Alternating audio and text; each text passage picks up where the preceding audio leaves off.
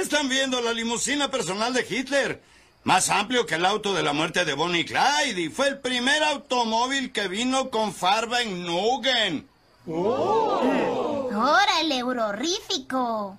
Unos dicen que en la maletera está el esqueleto de Hitler. Otros dicen que es un neumático. Yo estoy muy ocupado, por eso no he visto. Mm, una de estas debe activar el lanzallamas. Oh, oh. ¡Ah! ¡Jamones austro-pruso-germánicos! A un lado, soy Hitler. Estrellaste el auto de Hitler. ¿Qué te ha hecho él a ti? Oh, ay. Mm. Y comenzamos con el episodio 146 del CC Podcast. Y estamos Joe de Citorak, Charlie primero de Inglaterra. Y la calaca Wong. ¿Cómo? La calaca Wanga. Órale. Wonga. No, pero ya ves que Wong. ¿No has visto el nuevo episodio de, de She-Hulk? No. Eh, eh, Wong agarra morritos chida. órale. Oye, pues es que este ahora no tuve chance de ver nada y ya vi que, o sea, me falta ver ese episodio de She-Hulk y por ahí me enteré que también ya salió la de Cobra Kai. Ah, salió ayer, pero como Sí. no tengo Netflix, estoy esperando que lo suban a mi grupo favorito de, de series en Telegram. Ahí luego me pongo al corriente. Y bueno, hoy- y como cada semana, pues vamos a empezar mandando saludos. Primero, pues a Comentemos Cómics Cabrones, el mejor grupo para hablar de cómics en todo Facebook. Saludo a todos los papus, el papu supremo Etzel, saludos también a, a. El, oye, ¿qué, qué sería el cuate que nos pichaba los totis? Pues no sé, ya, ya no se volvió a aparecer, ya no mandó nada. Oye, a ver si viene la próxima semana va, para el, el- Que traiga unas dotaciones. Sí, para la, ¿La próxima de qué va a ser? ese aniversario Batman Day. Ah, órale. Sí, a pues a ver si a ver si le interesa, ya ves que es, es Marvelita. No, no, pero se va a dar cuenta hasta el, hasta el, el viernes porque apenas ayer nos comentó el, el de la semana pasada. El- un día antes se va a dar cuenta. Ya me invitaron y, y cuenta me ¿va? Y también saludos a David. Y más, a Carlitos Rodán que nos mandó sección de manga. Ya regresó el manga. Que, oye, ah, que por cierto, fíjense que le estaba platicando a él. U- Ustedes no han escuchado de lo del el álbum del mundial. De Panini. Ah, sí, por supuesto. Hay- Que sale más caro que compras un carro, ¿no? Oye, pero, pero ahí por sus, por sus lados, ustedes se acuerdan, se mueven mucho esos álbumes. Pues ya me ha tocado cuando son los mundiales que en Cuernavaca eh, se junta la gente en algunos restaurantes y pues van y hacen ahí los intercambios de estampitas. Nunca son más de 10, 15 por comunidad.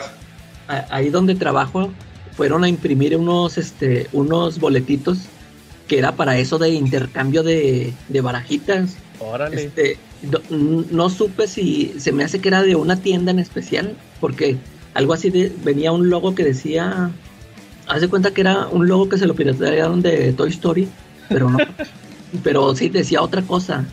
Y, y yo, yo digo que era el nombre de la tienda, pero haz de cuenta que decía, eh, era como, como que iban a tener su evento para andar intercambiando esas barajitas y había de dos tipos de boletitos, haz de cuenta que unos normales y unos dorados que era el VIP, o sea, o sea, iba a ser un evento acá como que en grande. Y sí, y sí venía lo de Panini, la- la- lo de marca Panini ya pues lo del, lo del mundial, ¿no? Sí, fíjense, se los decía más que nada porque el, el lunes fui al Sanborn y estaba un aguacerazo. Ya por fin está lloviendo nuestro todopoderoso Salvador, el, el Homelander Regio, Samuel García, hizo llover. Sí, por fin. y este y estaba un aguacerazo de poca y resulta que como quiera fui al Sanborns a comprar mi, mi tomo de Night Quest Sí. con portada de Joe Quesada de exclusiva de, de Sanborns. Eh, y, y estaba yo haciendo fila para pagar estaban unos chavos que creo que ni compraron nada eran un- una parejita como que estaban preguntando por unos mangas. Y en lo que los estaban atendiendo preguntó la chava oiga el álbum del mundial y, y luego, y no, pues es que nomás tenemos, el- ya se nos acabaron los pasta dura, nada más hay pasta blanda y no sé qué. órale, hasta sacan en ese formato. Sí, y luego en eso llegaron otros dos chavos separados a preguntar por el, por el álbum. Y luego aparte, ya cuando me estaban cobrando, una de las eh, vendedoras le preguntó al, al que me estaba atendiendo. Y el chavo le dijo que, que temprano se había hecho hasta fila por, para comprar el álbum. Entonces le estaba preguntando a, Carlito Roldán que qué tal se le había movido el, el- el álbum, porque también las tiendas Panini de aquí anunciaron entre semana las tiendas físicas que no, que el álbum del mundial y que vamos a tener eventos y no sé qué. Yo sé, yo sé que, que hay mucha gente que los colecciona, ¿va? pero no me había tocado a mí, sobre todo ahorita que ya hay redes sociales y todo, todo este movimiento. No me acuerdo de lo de Rusia, que cuando estuvo lo de Rusia hubiera tanto movimiento.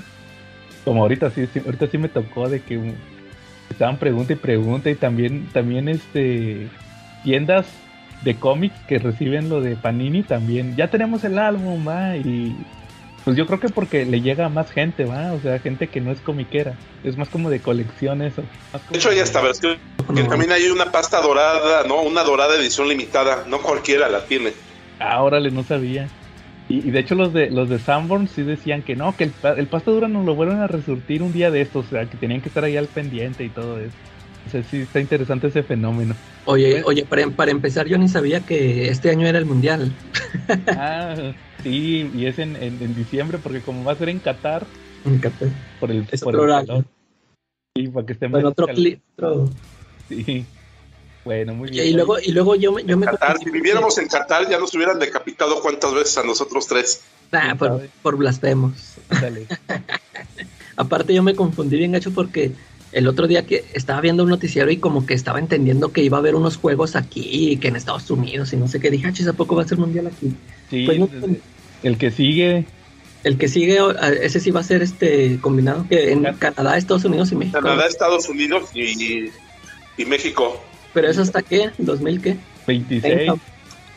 Ah, no, 24. No, sí, porque es mundial, va 26. 2026, cada cuatro años. Ándale. Pero nos tocaron, nos van a tocar los juegos más, más piteros. Aquí, ¿Cuántos va a haber? aquí, aquí, sí, aquí va, va- para ver los partidos que nos van a tocar, vas a tener que entrenarte calaca viendo secarse la pintura de la pared, ¿no? Para prepararte para la emoción de, de un juego, de los juegos que se vienen para México. Oye, va a ser como la final de Springfield. ¿Se acuerdan? Sí, se la pasa. Ándale. se la pasa, sí. Ándale, así va a ser más o menos. Pero, Sí, exacto. Oye, pero ¿cómo, cómo saben cuáles cuáles este juegos van a ser si o ya hicieron sorteo y todo? No, pero haz cuenta que ya dijeron que a México le va a tocar 10 partidos. Es que supu- se- supuestamente ya va a haber más, más selecciones. sí, y entonces que a, a México nomás le van a tocar 10. Y ya dijeron que le van a tocar de, de- de grupos, de fase de grupos, ponle 6 o 7. Luego de, de ya cuando pasan las, a, a los octavos de final, 2. Un- eh, Y semifinal, 1 o así. No, creo que semi- semifinal ni le toca. O sea, y ya, y ya todos los Y la final en Estados Unidos, ¿no? Exacto. Qué chafas. Pero bueno, des- oye, después de este momento deportivo, ya, ya nos apagaron, va, todos los que no les Eh. Oye, según este, ah, les decía, y pues saludos a todos los demás, también a quien nos faltó, a, a Enrique Hurtado. Ah, oye, Antonio Pérez, saludos, que hoy ¿Ah, es su cumple años. cumpleaños? Sí. Hoy es su cumpleaños, ¿eh? Felicidades. Felicidades. Felicidades al, al hijo del Charlie. Saludos de sus amigos del CC Podcast, a nuestro fan Antonio Pérez, también, ¿quién más nos falta? A, a Chinaski, a Don Armando de los Marvel Legends México Oficial. Y también, oye, también les quería mandar unos saludos a unos nuevos amigos de YouTube, Charlie, porque fíjate que entre semana nos mandó un mensaje nuestro amigo Leonardo Navarro, Ah, nos comentó que le gusta mucho el podcast, que lo disfruta mucho con su hija, fíjate, lo escucha con su hija. y ustedes diciendo peladez y media todo el tiempo. Sí. Perdón O por sea, eso. saludotes a los dos. Sí, Qué oye, chido ya no- que, que les guste esta cosa. Ya, ya no tenemos siete escuchas, ¿verdad? Tenemos nueve, nueve. nueve escuchas. Y también, oye, también a nuestro a- amigo Jonathan Resdis, creo que se pronuncia Resdis, nos estuvo mandando ahí mensajes en, en Ya, YouTube. He estado escuchando varios, ¿no? Varios, es es de esos que nos están escuchando varios episodios seguiditos. Saludos y pues ojalá les esté gustando ahí los, los episodios que he estado escuchando. A, a- pues a, a ver cuánto, cuándo le toca escuchar este. Que los está Ándale. escuchando todos en desorden. Ándale. Muy bien. Bueno, Charlie, cochino español. Ah, no, saludos, Charlie, todavía no. ¿Y ¿Qué pasó? Saludos, saludos. Saludos esta semana, ya te la sabes, para la de Rico, nuestro amigo estimado, para Ángel Vélez, para Elías, para la banda que están ahí en un mesón, que son Edson, Pablo, este, Alfredo, Oscar y Rebeca y el Children. Eh, saludos también para la super banda de la Polvis, ahí para, para Rafael, para Beto, para, para Alejandra, para los Samueles, para ahí para los hermanos Corioto que están ahí atendiendo mesas, ¿no? Este, para Fernando, para Ariadna, para todos en especial, ¿vale?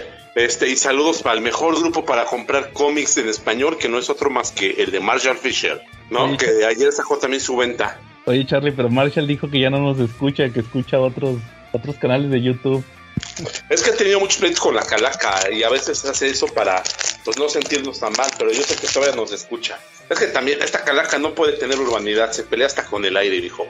No, miren, ustedes no están para saberlo ni yo para contarlo, pero entre semana me lo encontré en calaca en, en una publicación de México desconocido peleando por los tamales. Ah, no, pero es es- es- es- pelear me avisó de tu, de tu comentario y pues ahí me tuve que meter, Charlie. No, no me culpes a mí, culpa al Facebook, que, que siempre anda de chismoso eh, diciendo de dónde comentan mis amigos. Sí, de verdad, ¿eh? Y luego tuve que llegar al punto en que como ya estaba peleando con los demás que estaban comentando, pues decir, todos los que sientan, todos los que sientan molestia por la presencia de este horrible sujeto, poner su like aquí en este. Echaron a llover los likes del comentario. Le hubieras puesto ahí. y- Puro chilango. Lo hubieras, lo hubieras hecho con la página del CC Podcast, Charlie, para que cuando le pusieran like pudieras invitarlos a seguir, ¿no? Ándale, Hay que pensar. ándale, ándale. Bueno, muy bien. Ahora, Calaca, saludos. Saludos a, a Yapet, a Jera, a, al Diego, a mi carnal Diego, Sí. al, al Ah. que sí, al que sí es buena onda, no como el Marshall. Oye, ¿cómo van, cómo van con su podcast de Diego y? Eh, ah, sí, ya, ya, ya va, este, la próxima semana se estrena el, el primer episodio con el invitado Omar Chaparro, que va a ser El Yoka. Saludos al Diego. Muy bien. Este, Charlie, cochino español esta semana. Ah, pues cochino español esta semana, fíjate que voy atrasadón, ¿eh? Fíjate que encargué el Night Quest esta semana. La portada normalita, porque me, me gustan lo clásico. Da- da- de, de la verdad, Charlie, porque el Marshall no tiene la exclusiva, por eso. Exacto. No, no, no, aunque la tuviera, digo, sí la tiene, pero pues a mí me gusta la clásica, ¿no?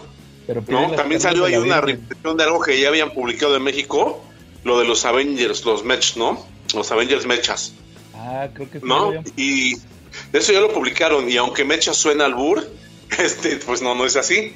Resulta que, que, a, que a principios de los 2000, este, Marvel hizo por ahí un experimento de hacer su mangaverse. Entonces publicó ahí unas series basadas en el estilo manga y anime que estaba tan de moda en esos momentos y sigue estando hasta ahorita. Y publicaron un Spider-Man, donde Spider-Man es un ninja, ¿sale? Publicaron el de los Avengers, donde ellos son un equipo de superhéroes al estilo de, de la Fuerza G, que, que, son, que son héroes que manejan vehículos y que se transforman en una especie de Megazord. Y ahí pues su enemigo era Apocalipsis y Apocalipsis también tienen vehículos que se transforman en otro robot gigante. Y lo que quería Apocalipsis pues era, era robarse, robarse los vehículos de los Avengers, ¿no?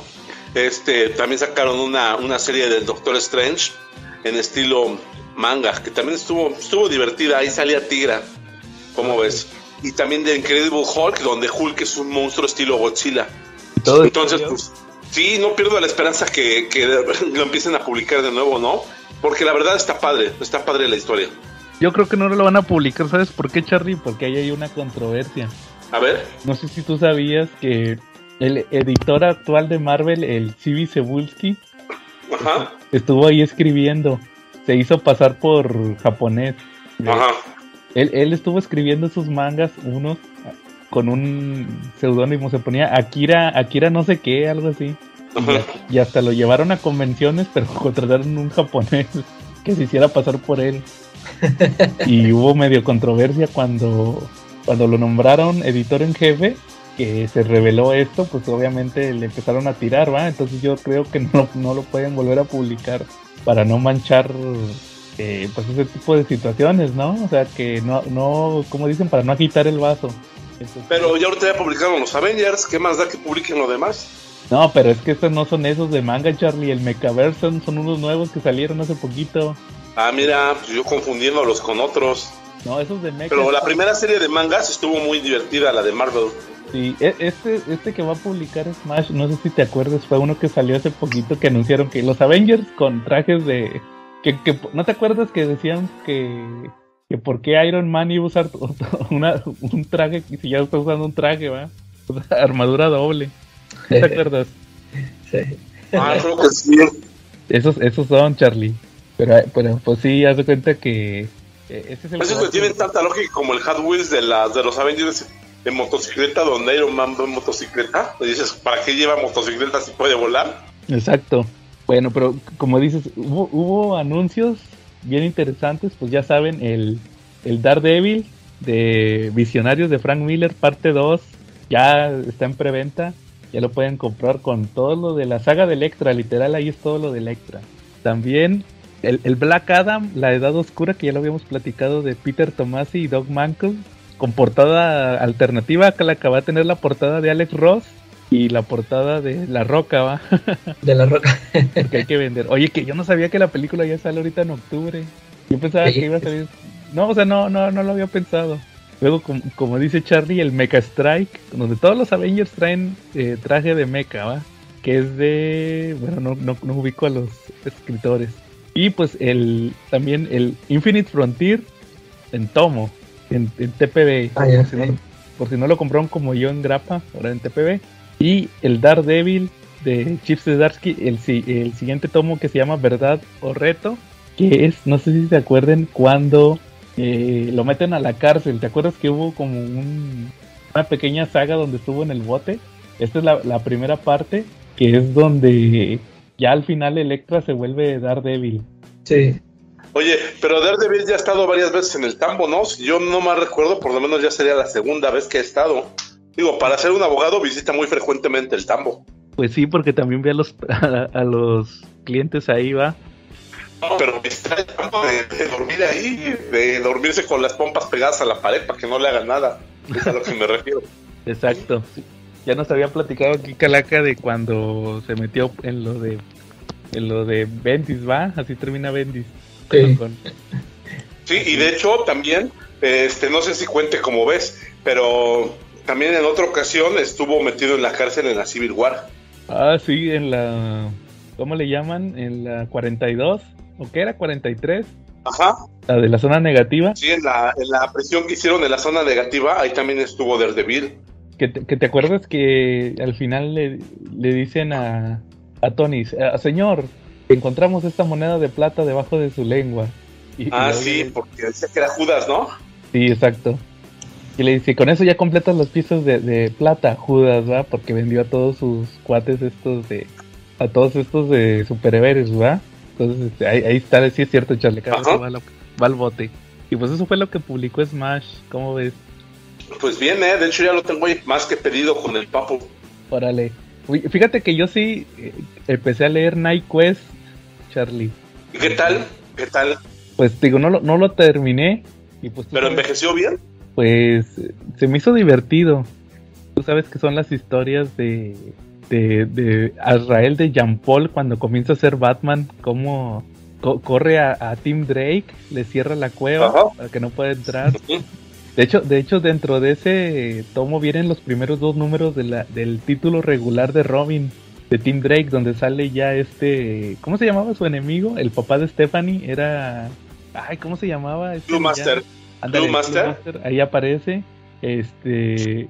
Azrael, pues, este. De hecho, anda buscando a Harold. ¿Se acuerdan de Harold, el, el jorobadito? Y, y encuentra el tren. Sí, el que le construía tecnología a Batman, ¿no? Y construyó un trenecito, ¿va? que con eso se anda moviendo en Ciudad Gótica. ¿va? Ya no usa el batimóvil, sino que trae un tren. Eh, eh, en, en los números que yo leí, que me parece que es Detective Comics, le toca pelear contra unos gemelos que contrató la mafia de Ciudad Gótica. Son unos que van vestidos de vaqueros y según andan allá Ah, sí. y, y curiosamente van a hacer un asalto al metro porque supuestamente las monedas de, del metro que usa la gente para el dinero que usa la gente para comprar boletos del metro las mueven en el metro en un carro blindado así del, de metro en un vagón blindado y pues uno de los mafiosos le dice, pues los voy a contratar para que me hagan un asalto al tren, va muy al estilo, y como eran como vaqueros, tenían temática de vaqueros, pues obviamente van a hacerlo. Y pues ahí es, estrena Jean Paul su eh, su trenecito, va, su es como su transporte que, que va en las vías. Y es como el trenecito del chunga. Ah, pues algo así que el chuchu, ¿eh? no, era del mame. Y también pues trae unos números de Catwoman por ahí, donde ya conoce a Jean Paul. Y pues eh, habrá, Ok. que, habrá que esperar el siguiente tomo. En esto es donde John Paul construye las garras y todo, pero particularmente él hace todos los diseños del traje cuando está durmiendo, ¿no? Que se activa el sistema y garabatea el papel, ¿no? Lo que, lo que quiere construir, ¿no? Sí, aquí ya trae el traje, el traje nuevo. Acuérdate que las garras las usa todavía cuando trae el, de- el traje clásico de Batman. Es lo primero que hace las, las garras. Este, ya posteriormente, cuando pelea con Bane, estrena el traje. Aquí ya lo trae. De hecho, de hecho hay una parte donde menciona que en el primer número, como que le quieren hacer un ajuste porque dice, como, como que le quieren cambiar el diseño poquito, o sea, unas, unas actualizaciones porque dice, no, que el, el- el cinturón no me funciona, mejor lo voy a poner en los guantes o algo así, la- la- guardar las cosas en los guantes. Pero estéticamente sigue siendo casi igual el traje. No, no le vi mucho el cambio. Ya nada Pero sí, sí, con el tiempo sí lo va cambiando, ¿no? Hasta el, al final ya, o sea, que se va, se va pareciendo más al de Israel, creo. Sí, de hecho es el casco. Yo, bueno, yo, que yo me acuerde, el único cambio que le hace es el casco. Y, se, y al último sí termina rojo, ¿no? Sí, traía un, traía el casco, primero traía una máscara, así que le tapaba todo, Eh, y ya después lo cambia por un casco que Un parece que casco, nomás sí. trae un, un- un solo ojo, es un, un visor, y ya después, como dices, lo cambia a uno rojo y todo. Entonces, pero eso ya todavía le faltan unos números, todavía le falta que pelee con el Joker, que ya, que ya se anda asomando por ahí. El Joker es, es donde hace su película, ¿no? Exacto, pero creo que viene hasta lo siguiente tomo, Charlie. Habrá que esperar Ok, y también sale un villano muy interesante, ¿no? Que creo que ya no lo vi muchas veces después de esto. Eh, creo que se llama Sugar Man, que también era o Taliman, y era uno, uno muy alto, ¿no? ah, sí, sí. Mm, Sí, muy raro, muy extraño. Sí, me acuerdo. bueno. Y parecía sacado de Spawn, parecía más villano de Spawn que de Batman. Órale.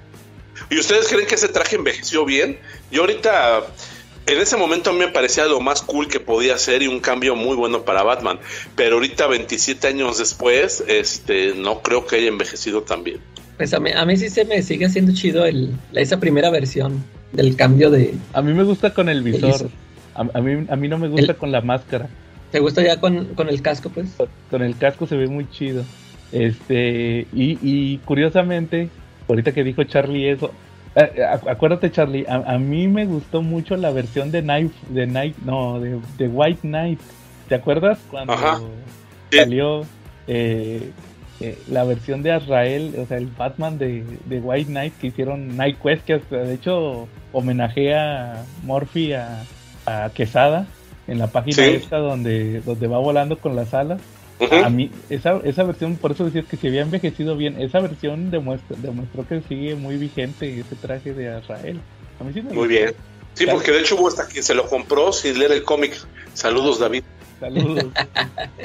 Entonces, sí, yo creo que sí sigue muy vigente ese traje de, Batman. A mí sí me gusta. O sea, me gustan todas las versiones de Azrael. El, el de Jean Paul, el de el que usa ya cuando pelea con Bane, que es el que les digo que le falta nada más la, la máscara. Que no, no, no me, me gusta más con el casco que con la máscara. Y este, y el de White Knight también, la versión que actualizan en White Knight, que es muy similar, también está muy chido. Entonces, les digo, a, mí, a mí sí, para mí sí envejeció bien, aunque se vea muy noventero. ¿Tú qué opinas, Charlie? Pues sí, no, o sea, la verdad sí como que ya no me gusta tanto como cuando tenía, pues no sé, unos ayeres, como cuando tenía mis 17 años. Pero la, la prueba, Charlie, es que ahorita se está vendiendo como pan caliente el de McFarland. Lo sacó McFarland. Sí. Y, y se vende como pan caliente. Entonces yo creo que sí, sigue más vigente que nunca ese traje de Azrael.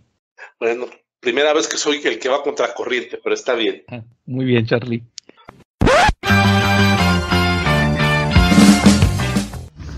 ¿Y qué tranza, cabrón, escuchas del CC Pon Podcast?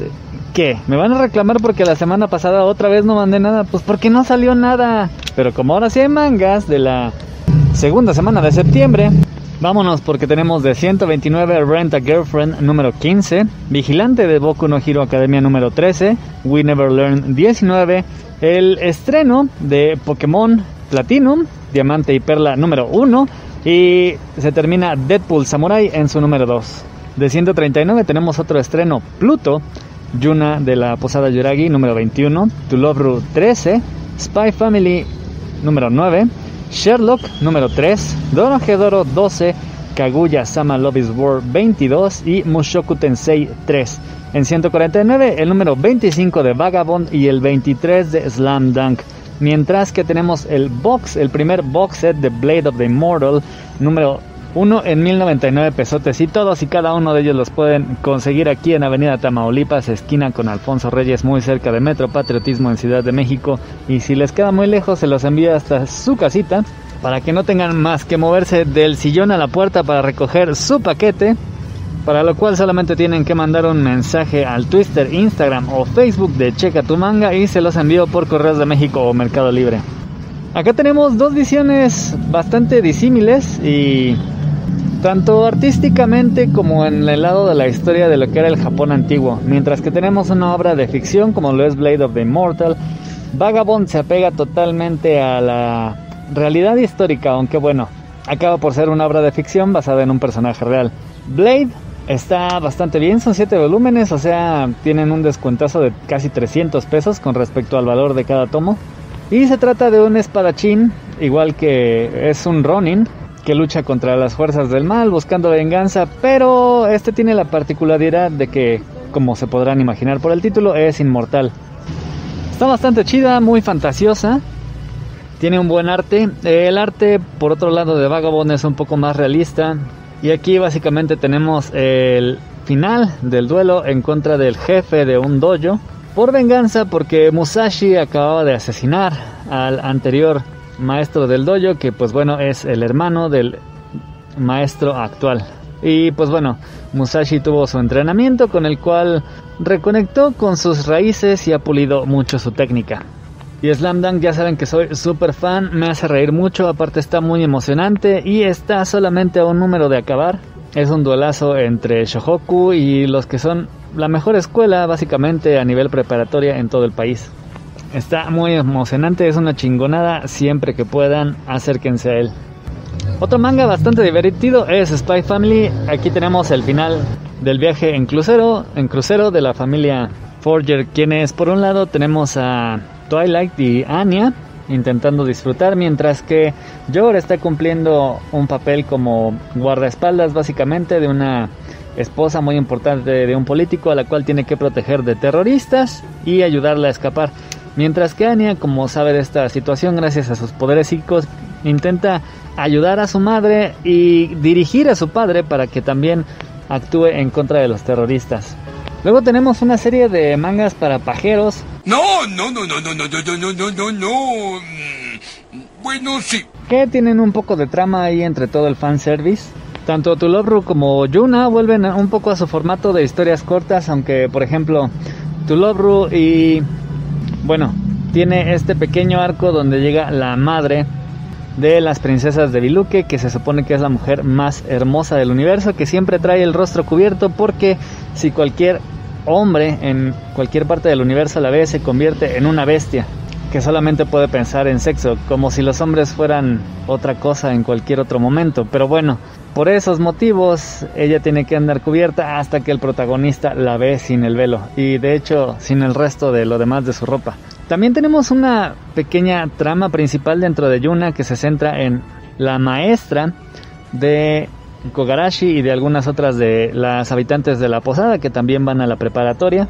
La particularidad de esta maestra es que es un sucubo, es decir, un demonio de la seducción que se avergüenza un poco de sus poderes porque básicamente no los puede controlar, pero se encuentra con otro demonio de este tipo y primero, aunque van a tener un enfrentamiento, esto le va a servir para ayudar a controlar sus poderes. Y pues bueno, ambos tienen un poco más de pequeñas historias, como por ejemplo el cumpleaños de Yuna o Rito convertido en un bebé. Mushoku Tensei se pone interesante Rudy, nuestro protagonista, que es en realidad un hombre de 40 años reencarnado en el cuerpo de un niño, gracias a que, pues bueno, ya nació prácticamente como un adulto, en lo que vendría siendo un mundo con todas las particularidades de, digamos, un videojuego de Final Fantasy, se ha convertido en todo un prodigio, ya que, pues bueno, desde siempre ha dominado muchos idiomas, gracias a que, pues, tenía mucho entendimiento, pudo dominar la magia a muy temprana edad, y eso le dio trabajo como tutor de una señorita de una familia de alto pedorraje. Y pues bueno, aquí ya tiene tres años enseñándole a la chica, la cual ha aprendido mucho de magia, tanto como de modales, lo cual pues lo ha acercado a la familia, le ha ganado su cariño, también eh, ciertos sentimientos románticos por parte de la chica, que pues bueno, no tendría nada de malo porque tienen básicamente la misma edad, pero este güey, como ya les dije, es un cuarentón, lo cual nos pone en serios cuestionamientos morales y por otro lado, y por otro lado, a partir de la mitad del tomo comienza a aparecer una magia bastante tétrica que uh, acaba destruyendo al pueblo donde habitan estos dos chicos. Como podrán imaginarse, esto es un evento para nada tranquilo y pues bueno, todavía nos falta descubrir quién fue el causante. Y We Never Learn está en su recta final, en este caso tenemos el tomo con el final de Fumino. Este en particular no me gusta mucho ya que es el más apegado a las comedias románticas donde la protagonista se ve más típicamente japonesa, es decir, no quiere traicionar a sus amigas, tampoco quiere dejar de abandonar sus sentimientos. Así que mientras decide hacerse la mártir y hacerse a un lado para que sus amigas tengan chance, o sea, la neta ni picha, ni cacha, ni deja batear. Ah, sí, y en Renta Girlfriend eh, Kazuya, enamorado de la chica, la cual era su novia en renta, eh, pues bueno, resultó ser su vecina. Por supuesto acabó rentándola mucho más tiempo del que debería y conociéndola más de lo que debería. Ahora conoce su gran sueño, ser una actriz para poder presentarle su papel protagonista en una película a su abuelita antes de que muera. Y le está ayudando con ello mediante la campaña de crowdfunding es decir, un autofinanciamiento. Así que han estado buscando donativos y como es un manga por supuesto que lo logran y pues bueno, en este número comienza la filmación de la película y vamos a ver todo lo que esto conlleva. Tanto a nivel de detalles técnicos, de todo el desmadre y el estrés que le va a causar, así como la ilusión también para Mizuhara finalmente de ser una actriz y debutar en la pantalla grande y también en las repercusiones que esto va a tener en su relación. Sherlock, pues ya creo que nunca les había hablado de esta, pero es básicamente la adaptación de la serie que protagoniza Benedict Cumberbatch. Así que van a ver básicamente lo mismo que en la serie, pero en manga. Por otro lado, tenemos un manga que se acaba y dos que se estrenan. Deadpool Samurai es básicamente lo mismo que ven ustedes en los cómics, es decir, Deadpool y la cuarta pared, uh, Deadpool haciendo bromas de los clichés de la industria, en este caso ya no de los cómics, sino del manga haciendo sátira de la situación política, social y también muchas referencias a los títulos de la revista en donde se publica, en este caso de la Jump, por lo cual no tendrían que tener mucho problema porque son las series más populares, así que incluso aparte de las referencias como a Naruto, Dragon Ball y otras van a tener la aparición de el héroe más grande de todos los tiempos de el manga de Boku no Hero Academia.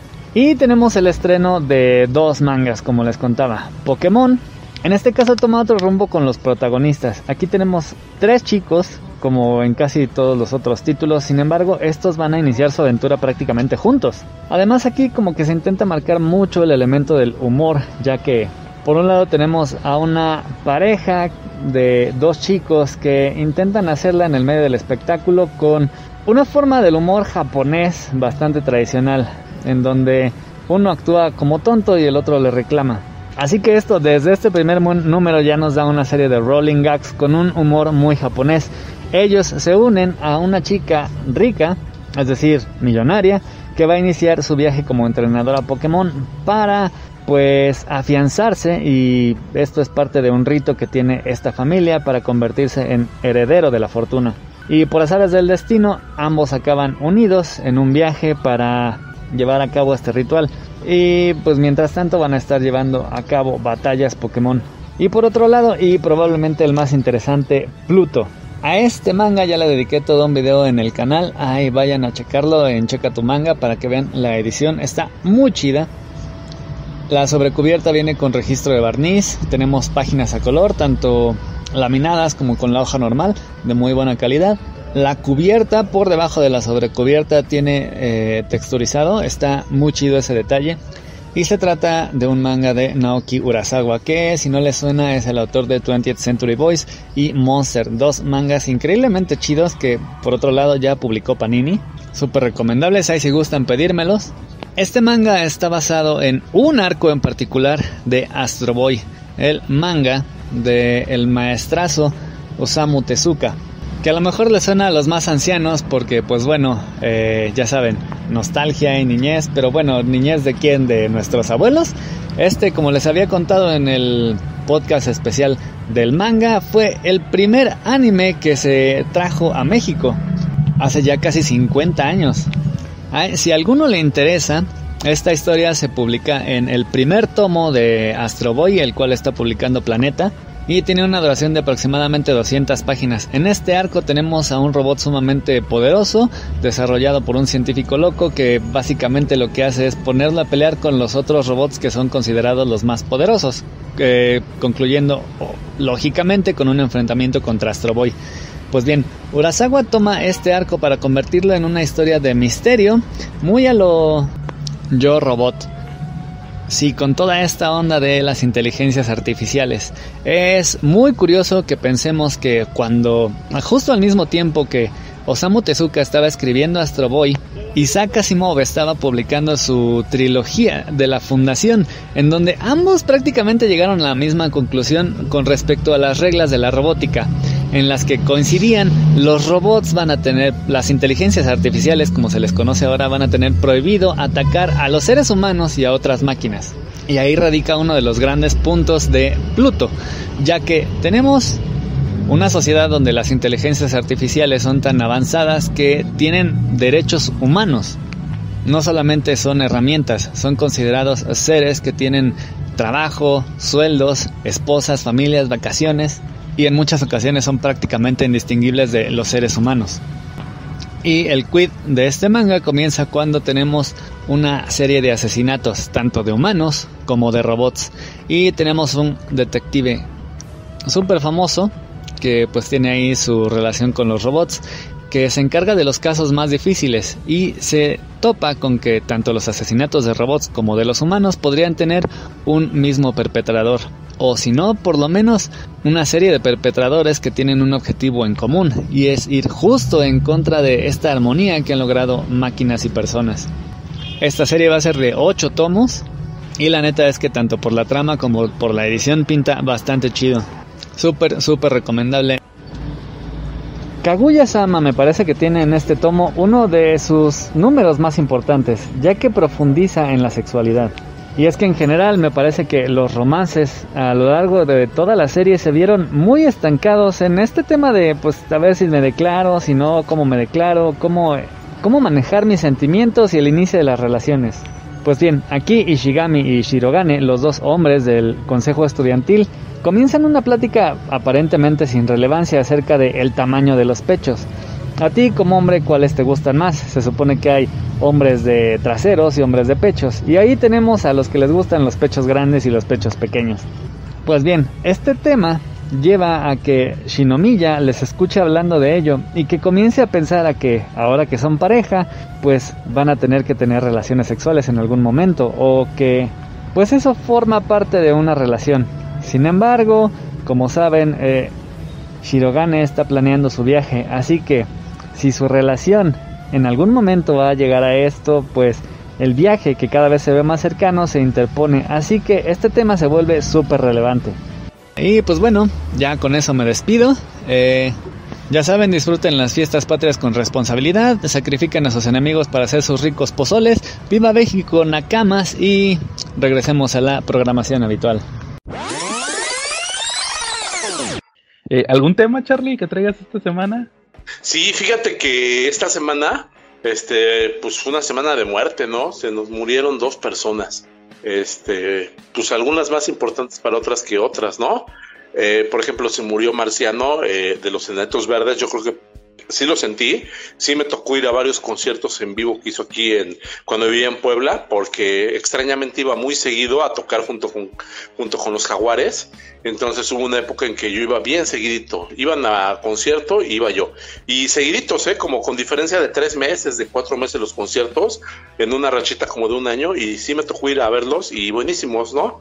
Eh, yo creo que, que pues sí lo sentí se fue a los 62 años, pero pues nos dejó un gran legado musical. Eh, la otra persona que se murió, pues ahí sí, a ver si no me odian, pero pues yo he querido y he googleado que cuáles son sus aportes, pero pues me sale que no, que fue una boda con un tal Felipe y que fue a la boda de su hijo, que es de su hijo el príncipe Carlos, y creo que uno de sus máximos aportes fue que tiene el récord Guinness de salir en más portadas de Hola, de la revista Hola. Órale. No, no es cierto, no tiene el récord Guinness, yo creo que ni para eso. Pero también le lloraron la legarreta y la de baile, porque la querían como su mamá. que son británicas como nosotros, va, nos pegó porque somos los ese podcast británicos. Sí, yo creo que el tema de esta semana fue para muchos mexicanos, medio mamalords, el gran tema fue cómo hacer que la muerte de la reina Isabel se trate de mí. ¿No? sí, claro.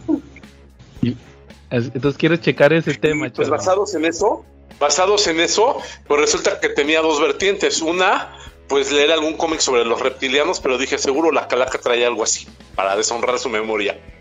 Y la otra opción, este, pues fue Mister Inmortal de Marvel Comics. ¿Sí lo conocen? Eh, no. Mister Inmortal tiene un traje bien llamativo y una greña a la Bart Simpson. Se llama Craig Hollis y fue creado por el maestro John Byrne. Debutó en Avengers Boss Coast en el número 46 y aquí en México fue publicado, adivinen en dónde, en el Hombre Araña presente. En el Hombre Araña presente, efectivamente. Y él, su poder consiste en no morir. O sea, regresa a la vida, aunque no nos queda claro cómo, porque no aparece como Wolverine. O sea, no se, no se ve una regeneración, no está así sino que pues nada más regresa así a la vida normal, aunque ningún dibujante se ha tomado la molestia de, dibujar su regeneración. Él lo que hace, lo que lo hace diferente es que sus, poderes los obtiene porque pues al parecer hay dos, dos vertientes, una que pertenece, no es un mutante, es un homo superior, algo así, y es el primero de su especie es un humano que no va a morir nunca, que va a estar hasta el fin del universo. Y la otra vertiente es que su mamá hizo un pacto con, con una entidad que es como el lacayo de la muerte, ¿no? Como su chingle. Y resulta que, que, ahí se vivió un poquito la historia como del Macario, ¿no? Que le dejó encargado a su chilpayate como su padrino. Y pues este cuate eh, le enseñó al arte de morir y de morir y no morirse, de morir y revivir.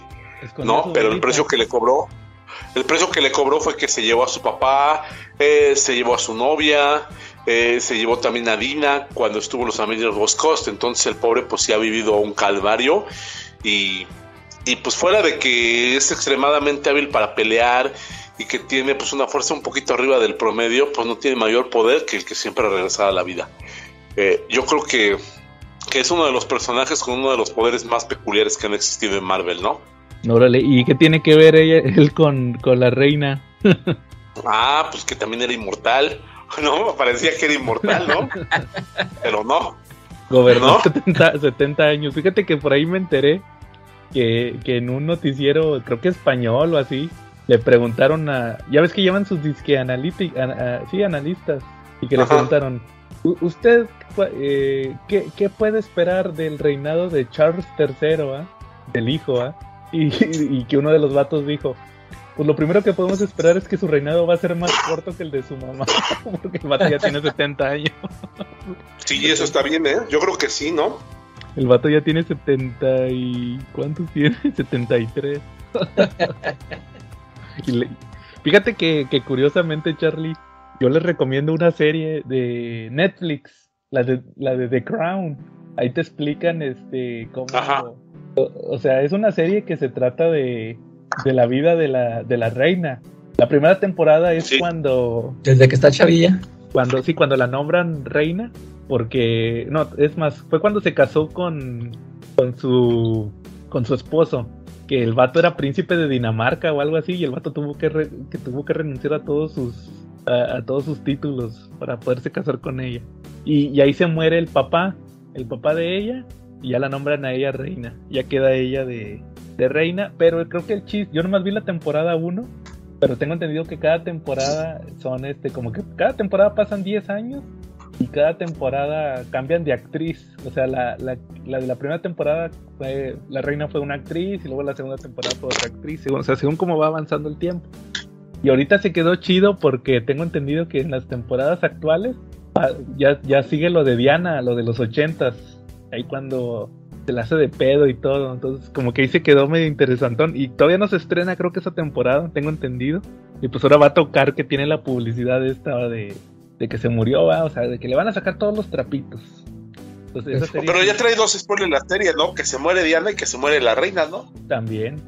Y, y pero te complementa chido si, si quieres eh, saber de, de, este tema de si te crees acá británico, te complementa muy chido con la película de El discurso del rey, que es de el papá de ella, que es este, ¿cómo se llama? Eh, ¿Cómo se llama? Eh, ay, se me fue el nombre, el que es este, el, el, agente secreto de Kingsman, el que se muere, el que entrena este al, al Colin, Colin Firth, algo así. Ah, Colin Firth, sí, él, él es el rey y es tartamudo.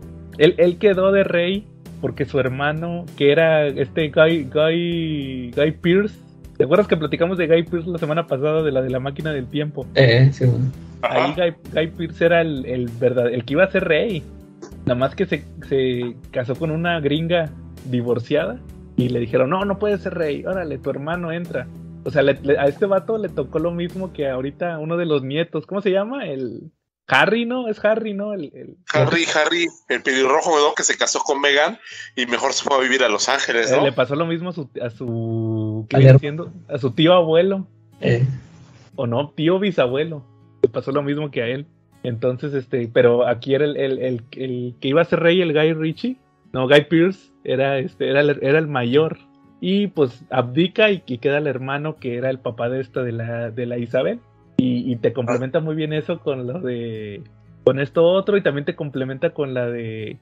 Que ya les platicado, les había platicado una vez, la de este, la de Gary Oldman, la de la, las horas más oscuras, de este, que es Ah, Churchill. Churchill, esa también te la complementa. Porque también pasa cuando tiene que conocer a la reina. Eso está chido en la primera temporada, que todos le dicen que, pues, como ella es reina, vas a tener que conocer al primer ministro, a Churchill, ¿va? y te va a chingar, o sea, te, te va a comer viva el Churchill, ¿va? Y, y ahí tienen que conocerlo. Están, así si quieres ser mamalor de la monarquía británica, ahí les recomiendo eso, esas series y esas películas.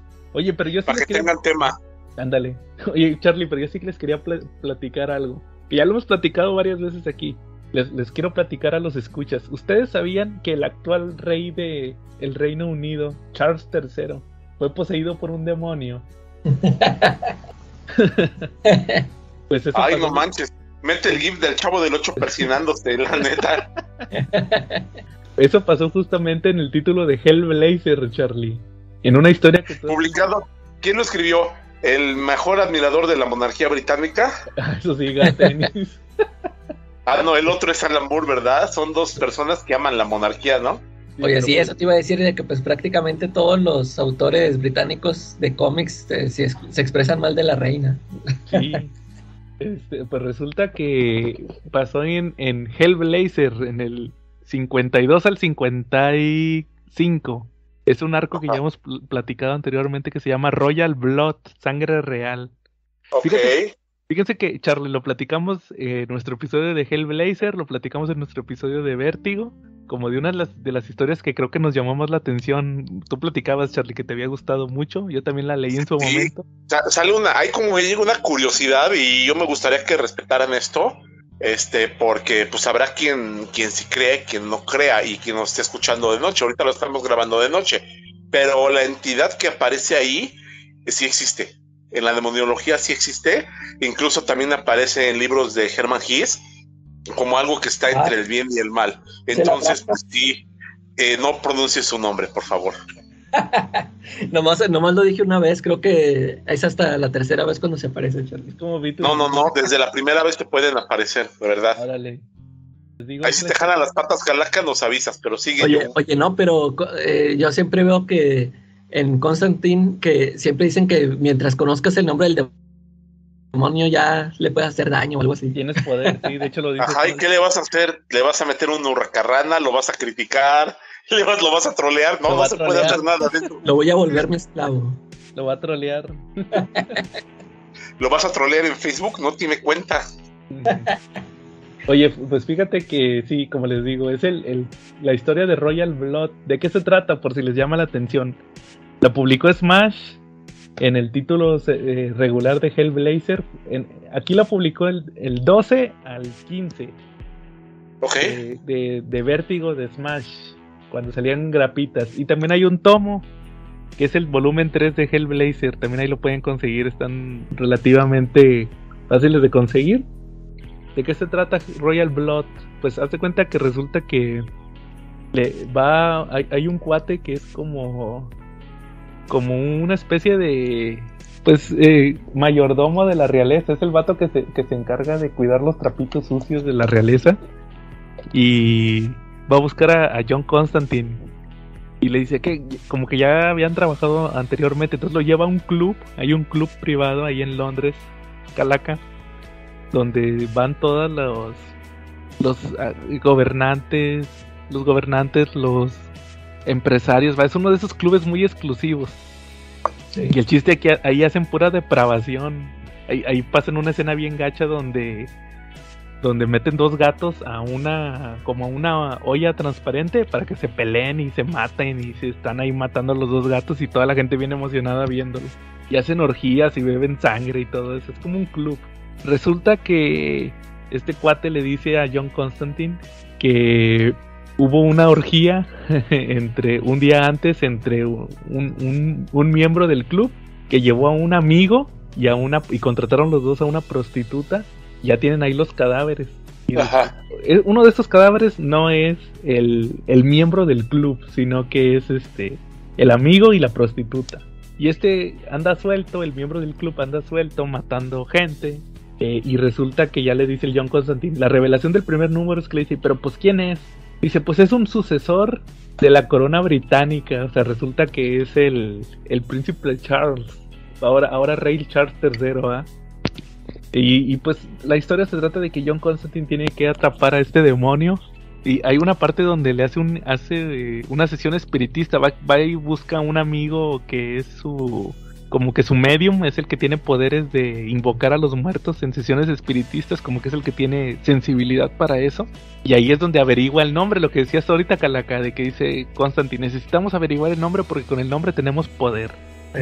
Y, y- y me acuerdo que se topa un hermano a otro de los príncipes ahí inhalando coca y luego después se lo topa con traje de sadomasoquista como ¿te acuerdas que había un sadomasoquista que salía en, en Preacher? Sí. Así anda el vato, va, porque porque John Constantine se lo madreó y ah, me las vas a pagar Constantine y se supone que es el vato ese. Eh, Entonces, este, resulta que, eh, curiosamente, ya lo habíamos platicado también aquí. eh, Hay un punto donde cuando averiguan el nombre, menciona este Constantine. No, es que está, está, está cabrón. Y dice, ¿por qué? ¿O qué? ¿Qué pasó? Es que ese demonio era Jack el Destripador. O sea, ese demonio fue el que atrapó o poseyó más bien a Jack el Destripador. ya, eh, Y se pone a platicar con su amigo. Fíjate, eso, eso, este diálogo lo, rescat- lo rescato más ahorita que ya tuvimos el episodio de John Constantine. Porque le dice el vato, a ver, espérate, espérate, espérate, ¿cómo que Jack el Destripador? Y entonces ya le empieza a platicar John Constantine. No, mira, es que un- hubo un príncipe en, en, en principios del siglo XIX, finales del... No, principios del 20, finales del 19, creo que fue cuando pasó lo de Jack el Destripador. Y le dice que era, que era heredero al, al trono y él dejó embarazada a una prostituta y había un otro mayordomo así como el que les platiqué ahorita, pero de aquel entonces que, que fue el que mató a la prostituta, pero luego y le decía, ¿y a poco el príncipe este era Jack el Destripador? Dice, no, era el mayordomo, porque mató un chorro de prostitutas. Y resulta que eh, ya después de decirle esto le dice, pero, pero, pero, John, ¿cómo no vamos a decirle a la gente que, que el que Jack el Destripador era el príncipe y que ahorita el, el Charles, porque nunca dicen los nombres, ese es el chiste, nunca te dicen los nombres. que dice, ¿cómo van? Pero dicen, ¿cómo no van a decir que el Charles es el, el, el asesino, va, el que anda matando ahorita gente? eh, Y le dice, le dice John, eh, o sea, le dice este cuate, pues así podemos tumbar a la maldita monarquía y no sé qué, y, todavía le dice el John Constantine. Mira, pues tú traes tu sueño socialista, va, de acabar con el capitalismo, pero a mí me interesa acabar primero con las muertes.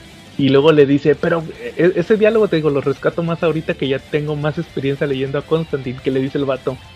Pero si tú eres el, pero ¿cómo? Si tú eres el, tú, tú más que nadie deberías saber que eres el experto en sacrificar gente por, por un bien mayor. O sea, casi casi le dijo de, pues todos los que se han muerto de los de Eh. Newcastle y la Astra. Entonces, lo, ¿sabes qué hace John Constantine? Lo, lo, lo va, haz de cuenta que lo manda al baño, el vato se levanta, pues, tengo que ir al baño, como que le da una diarrea, hace que le dio una diarrea al vato. Y, y en el papel del baño, con magia, con magia le escribe, ahí donde está el, el- el rollo colgado, toma tu maldito manifiesto socialista, ¿va? O sea, que, que, que esas ideas socialistas se limpiaran, ya sabes que con, con, con sus ideas, ¿va? Con el rollo. Entonces, este, le rescaté mucho ahorita que lo volví a leer, por eso dije, ah, pues sí le dijo, sí le caló al Constantine que le dijera eso. ¿ah? Y, y curiosamente, Calaca también, como dato, este arco termina y el que y el primer eh, lo dibuja Will Simpson. Will Simpson, el que el que dibujó los hábitos peligrosos. Eh. Y sí me gusta porque dibuja cochinón, no como Steve Dillon. Este Sí. vato es más sucio en su, en su dibujo, sí se ve grotesco. Cuando sale el demonio este, que es el demonio de los cuchillos, sale así todo macabro. Y, y terminando, el, eh, inmediatamente el siguiente número, después de este arco de Royal Blood, es el de, el de Danny Drake, el diario de Danny Drake. Ah, órale. Es el que sigue. Todos estos con portadas de Glenn Fabry. Sí. Chido ahí para, el- para los que quieran leer una historia de Hellblazer que tenga que ver ahorita que está de moda esto. Ahí está esa de Royal Blood.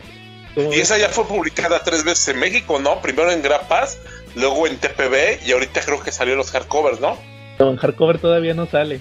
Este, en, en hardcover acuérdate que están publicando los de los de Jamie Delano. Que este año no publicaron nada, ¿va? El año pasado fue cuando sacaron tomo de Hellblazer. Entonces, pero Ajá. no, pero no fue publicado dos veces, chat. Pero al, pero, al Ok. rato- pero al rato te voy a platicar de uno que fue publicado tres veces ya por Smash. Pero más adelante. Ok. Bueno, muy bien. ¿Al- ¿Algún otro tema que traigan, Calaca? A ver, tú, Calaca, ¿traes algo de los reptilianos? Ah, ya, yo no, yo, yo esperaba que tú comentaras algo de eso. de, de la reina no sé nada ni siquiera de su, de sus secretos reptilianos. Pero yo, yo este traigo un cómic que leí. A ver. Este, fíjate que ya ves, las, la semana pasada salió el, el Action Comics número 1000, ya ven.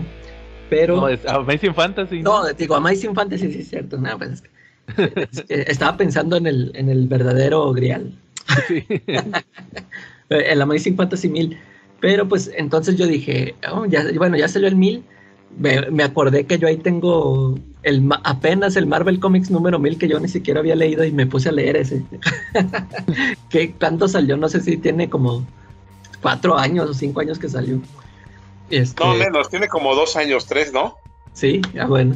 Este, pues apenas, ya es- creo que lo compré apenas este año en el, en este aniversario fantástico. Dije, no, pues como me lo recordaron, pues voy a leer ese. Ya, ya este, en, en dos años que, que me compre el Amazing Fantasy ya, ya comento ese. Oye, yo pensé que se lo habías comprado al Papu, todavía tiene copias.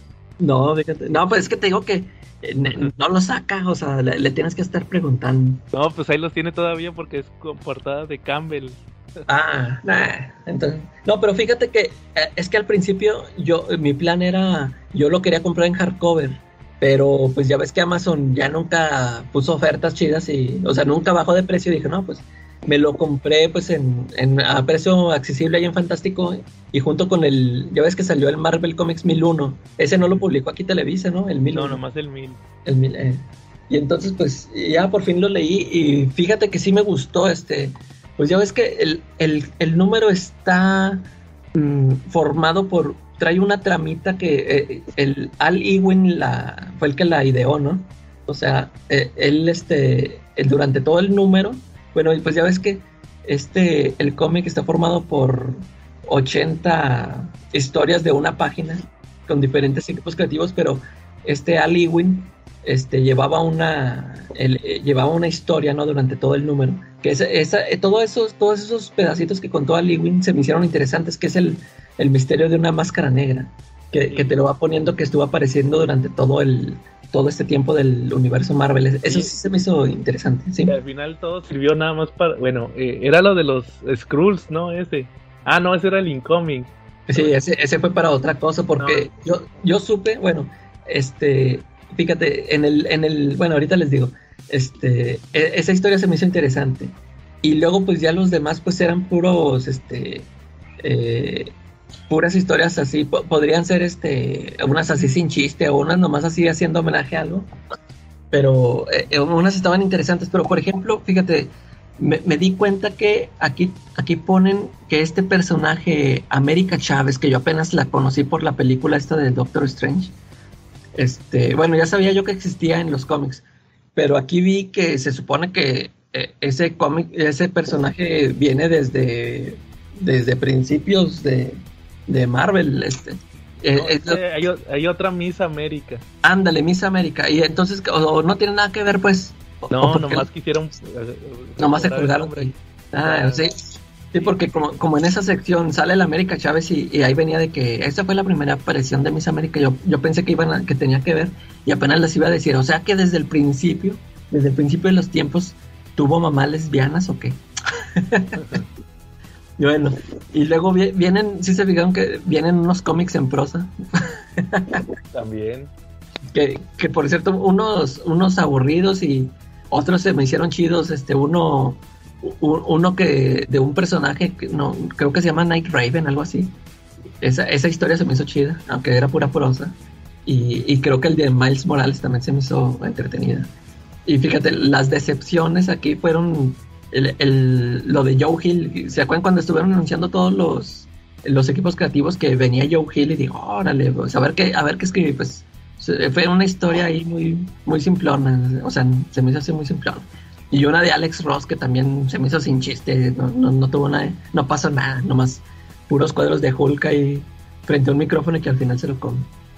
Y, y, las, y hubo unas que sí me gustaron mucho. Por, por ejemplo, se, se me hizo chido este detalle que, que metió a, a Conan o este Star Wars al mismo Miracle Man. O sea, porque eh, ya formaron parte de las publicaciones de Marvel, ¿no? Se, se, se me hizo chido esos detalles que, que salieron ahí. Por, por ejemplo, lo de Miracle Man se me hizo chida la, eh, ese, esa paginita que escribe Neil Gaiman.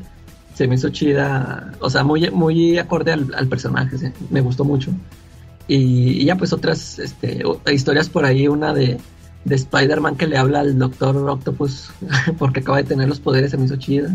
El, el, de, el de Wolverine, que es su presentación, o sea, que lo presentan los, los creadores, ¿no? Se, se me hizo también así un buen detalle. Fíjate que viene un, un, este, una colaboración de George Pérez, que no sé si se acuerdan, o sea, yo, yo ya había dicho que en los últimos trabajos de George Pérez que había visto, ya, o sea, se notaba que, o sea, deteriorado, ¿no? Su- pero fíjate que en este número, o sea, lo, que hizo aquí se, se me hizo bueno su, su aporte a esta. Era una historia de, ¿cómo se llama este? Ay, el, el- un- uno, es que es algo de, a Tiger, White, White Tiger, Ajá. era, era ese cuate. Sí, se, se me hizo, se me hizo bueno su dibujo ahí. Y también hay una de, una de Hércules, a- ahorita que, que lo tuve más presente con su aparición en la de Thor, se, se me hizo buena esa, ese, ese pedacito. El- uno de, el, el que hizo este Scott Campbell se me hizo bueno, fíjate, eh, que él lo escribió, lo escribió y lo dibujó, que eran puros, eh, como que eran los, los momentos este, importantes de, de Mary Jane, aunque, aunque sí me fi- lo- los pasaba así como por décadas, que, pero me fijé que se brincó todos los noventas, ¿no? Como que no quiso hablar nada de los noventas de ella. Y, y uno de Chip Zdarsky que hizo de Iron Man, este, lo dibujó él también. Se- está nomás así sencillo de que se está, como que pone todas las versiones de la armadura, no sé, se me hizo bueno. Y, y lo que te iba a comentar, en el 1001, este, eh, na- nada más vienen la, la primera, la primera página y la última página son de Ali Wing, o sea que todavía vienen siguiendo con esta historia de, del misterio de la máscara negra, que por cierto, este, es, ahí también este se queda en como en misterio. De cuenta que todas las otras demás historias son también este, eh, pues este, historias así sencillas de una página. Y, y que por cierto ahí pues ya son autores ya menos reconocidos, o sea, como que son muy pocos los que de, de los que, o sea, te pueden llamar la atención, ¿no? Y lo que yo entendí es de que todo este rollo que traía Lee Wing del, del Black Mask y todo esto, lo vino terminando hasta una serie que sacó hasta relativamente hace poco, una que se llama Defenders y apenas hasta ahí lo, lo terminó. Y que este me, me llama la atención, creo que la hace el mismo dibujante este de, de esta, de la que vamos a hablar ahorita, ¿no? Creo que es de Javier Rodríguez también. Se parece que es de él. Se me hace que sí, o, o era uno así Es más, pues. Él, este Javier Rodríguez es el mismo que hizo Historia del Universo Marvel. Sí, ándale, es de él, Sí. Javier Rodríguez. Este es Marcos entonces- Martin. Ándale. Sí, Eh, es entonces, sí. Javier Rodríguez. Él se Eh, entonces sí es, sí es de él también. Luego, Ya te- después checaré eso. y luego creo que también le, le siguió en Doctor Strange, o no me acuerdo si fue primero Doctor Strange y luego Defenders. Eh, Pero ahí Oh. acabó todo eso. Era lo que te iba, eso era justamente lo que te iba a comentar, que apenas lo acabó hace poco con este y tiene personaje. poco ¿verdad? que lo terminó. Y esos, esos me, me dan ganas de leerlos. Sí, o sea, sí se ve, pues, pues por lo menos el dibujo vale la pena, pero yo por ahí estuve checando unos numerios y como que sí está interesante. Y ya que te digo que, se- que me gustaron esto esto que llegó aquí en este en este especial, pues se me da que se los voy a checar. Va, de hecho, si te digo, yo sí tengo ganas de leer esos también para saber de qué anda haciendo ahorita Al Ewing, porque ya ves que te digo que también anda en Venom, Ah, sí, sí. pero sigue muy esporádico. Ah, ah, Haz de cuenta que me estás, tú me estás confirmando que lo que ya tiene tiempo haciendo lo mismo. También en los de Venom, no sé si te acuerdas que te platiqué. Y escribe el primer número y luego se brinca hasta el 5. y en medio deja Ah, otro. sí, sí. Como que ya lo agarró de maña. Eh, Ya está. Entonces ahí está tu recomendación, va del Marvel Comics 1000 y el Mm. 1001. Ya está. Eh, ¿Algún otro tema, Charlie? ¿O cómo ves si pasamos al Eh. tema principal? Eso estaría más que bello. Sí, porque ya. Yo creo que esta semana no vimos muchas películas. Yo nomás vi la de She-Hulk otra vez, el episodio 4. el episodio. Está divertido. Fíjate que es puro relleno, pero está divertido. Ahí se lo Sí. recomiendo. Bueno, ahora sí, este. Entonces, Charlie, ¿cómo ves si pasamos ahora sí al tema principal?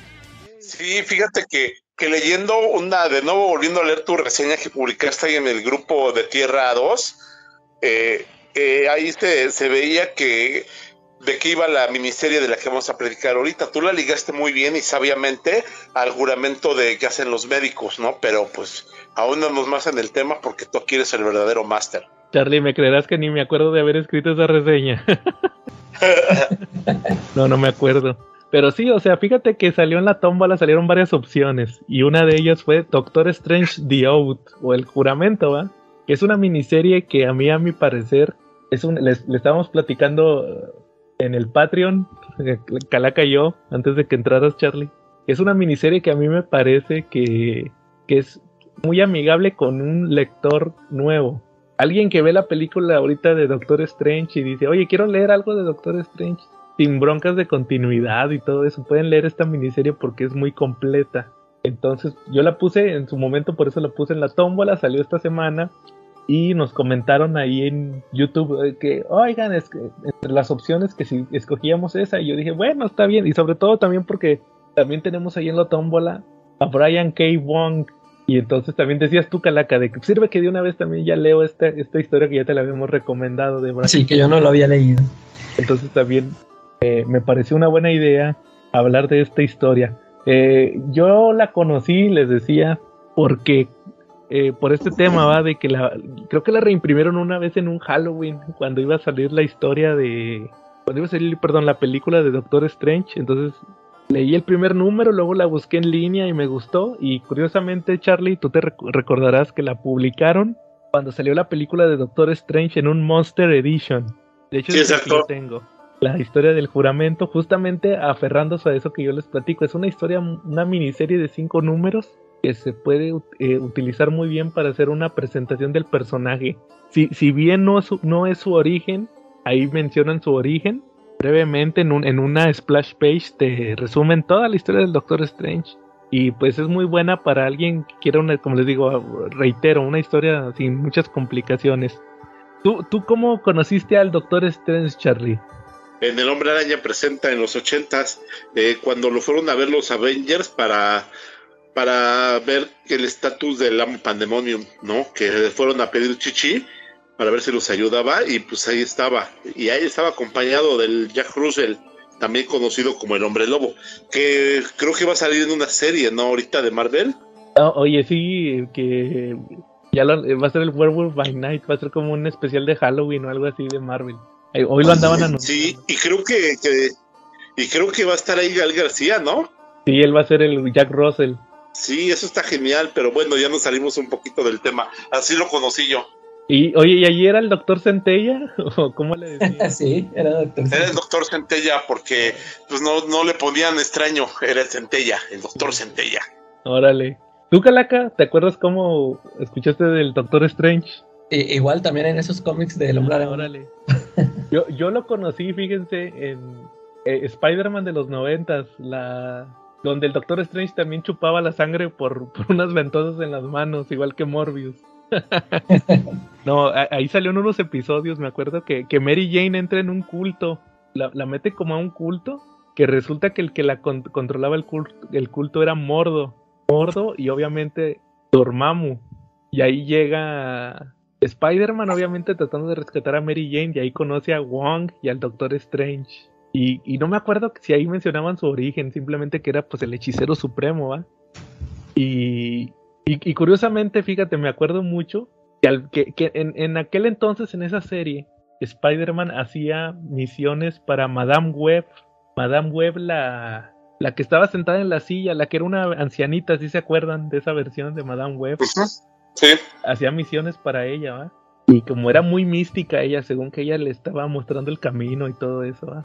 Y, me acuerdo que cuando, cuando está platicando, ya cuando se acaba la misión, supuestamente se va Spider-Man y, y lo está viendo Madame Web y le dice el Doctor Strange a Wong, oh, Wong, amigo, siento como si un poder su- superior, no, no puedo evitar pensar como si un poder superior nos estuviera observando y le dice Wong, pero, pero, pero, Doctor Strange, este, ¿cómo, ¿cómo va a haber un poder más superior que el de usted, que es el hechicero supremo, va? Y dice, no, sí, sí lo hay, va. Y se supone que en teoría la Madame Web era más poderosa que el Doctor Strange.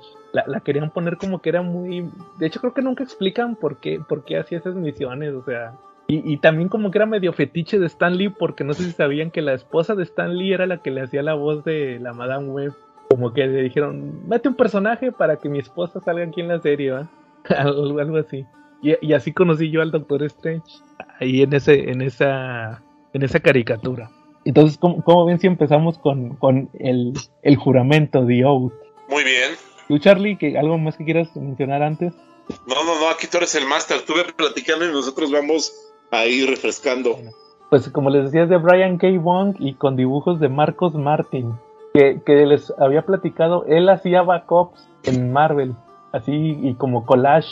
Eh, cuando, cuando le pedían que hiciera como volver a contar los orígenes, como en un backup le hablaban a él. Hizo varios trabajos ahí por eh, mediados de la década pasada del 2000. No, ya no es la pasada, es la antepasada. Ahí del 2006. Tiene la de We Stand on Guard, ¿no? Muy buena. Y también dibujó Paper Girls, ¿no? No, ese es No. Kim Chang. Sí, con, Ah, con- sí. No, con pero Brian- él escribió, estuvo en Pepper Girls y también Ah, es- no. estuvo ahí activo en We Stand on Guard, ¿no? Ah, perdón, tú dices Donde-. Sí, K. Wong, ¿no? Y también hizo Why the Last Man. Hizo los, ¿cómo se llaman? Los Runaways. El creador de los Runaways. ¿Qué más? Este. También Saga. Ahorita que está Saga. ¿Qué, qué más ha hecho? Que se acuerden. Es- Ex Máquina. Ah, Ex Máquina también en Vértigo. Oye, fíjate que curiosamente, hoy Quetza, saludos a Quetza, se andaba quejando que cancelaron Paper Girls, no supieron. Ah, sí supe. Todavía ni la veo. Que ya no le renovaron segunda temporada. Ya lleva dos seguiditas, ¿verdad? El- Oye, y pues el Guay de las Man también nada más vi el primer episodio, creo. Ya no lo, no lo terminé de ver. Sí. O dos, no me acuerdo si vi dos o tres, ya ni me acuerdo. Runaway sí duró como tres temporadas, creo. Entonces, este, pues ahí, ahí ahorita no le ha pegado mucho a, a Brian K. Bong. ¿Verdad, Charlie? Exacto. Oye, ahorita Sí, que sí, ando. el, el dibujante, sí, ha colaborado varias veces con Brian Keybone en, en estas historias. Ya ves que Brian Keybone sacó un, un sitio donde publicaba cómics. Ajá. Este, ahí donde sale, ahí fue, es de donde salió de Private Eye y, y, y el famoso Barri- Barriers. si te acuerdas de ese yo. Sí, el que no te conseguí, que ya no. ya, déjame en paz.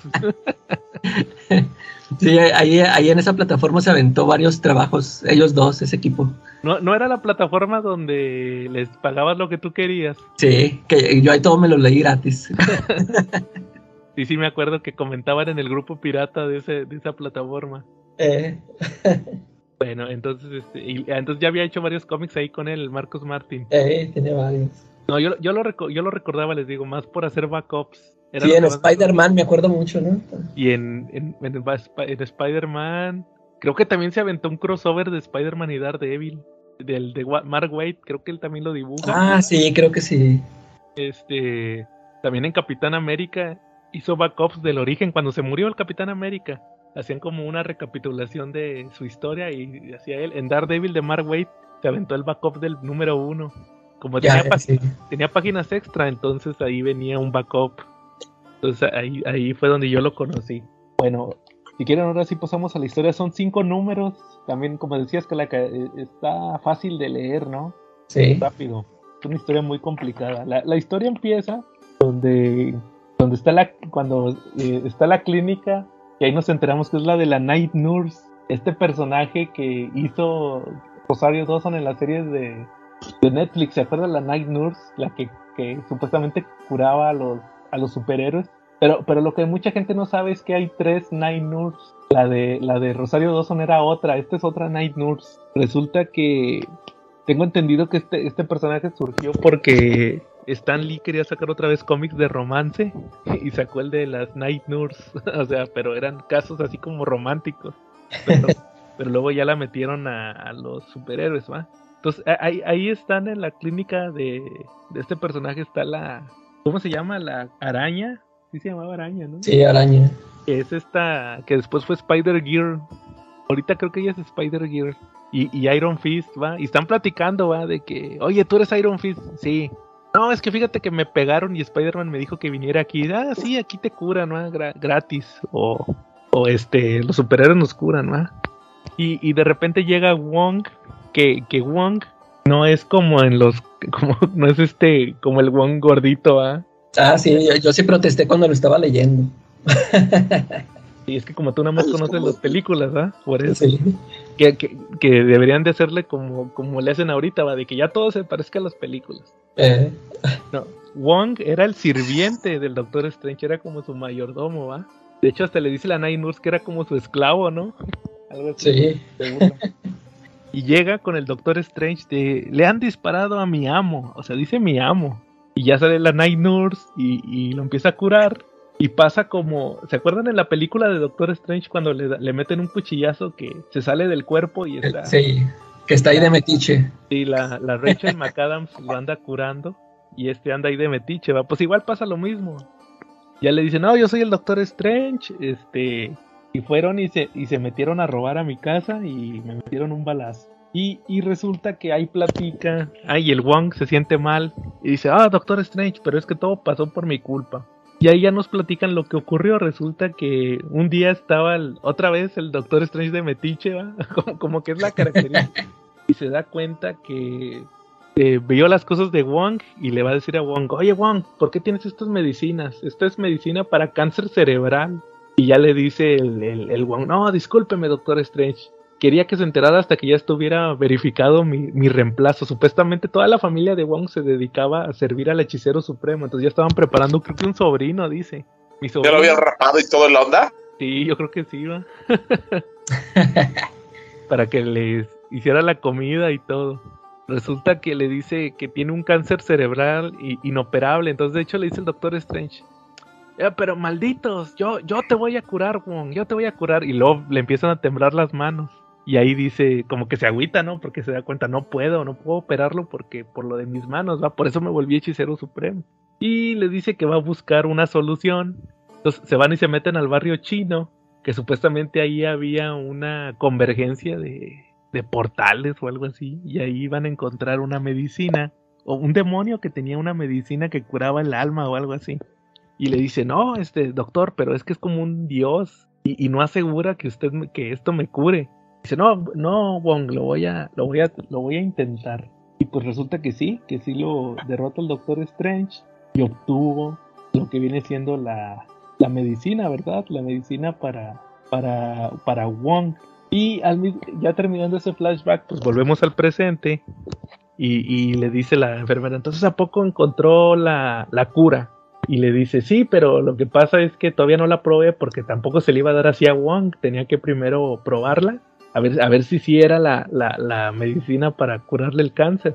Y pues por eso se, se metieron, va, y lo se metieron a robar. Y resulta que es un, un como ladrón especialista en robarle a los superhéroes. Eh, Ese personaje no había salido antes. Yo no lo conocía. De hecho, estoy buscando aquí cómo se llamaba. Era el. ¿Cómo se llamaba?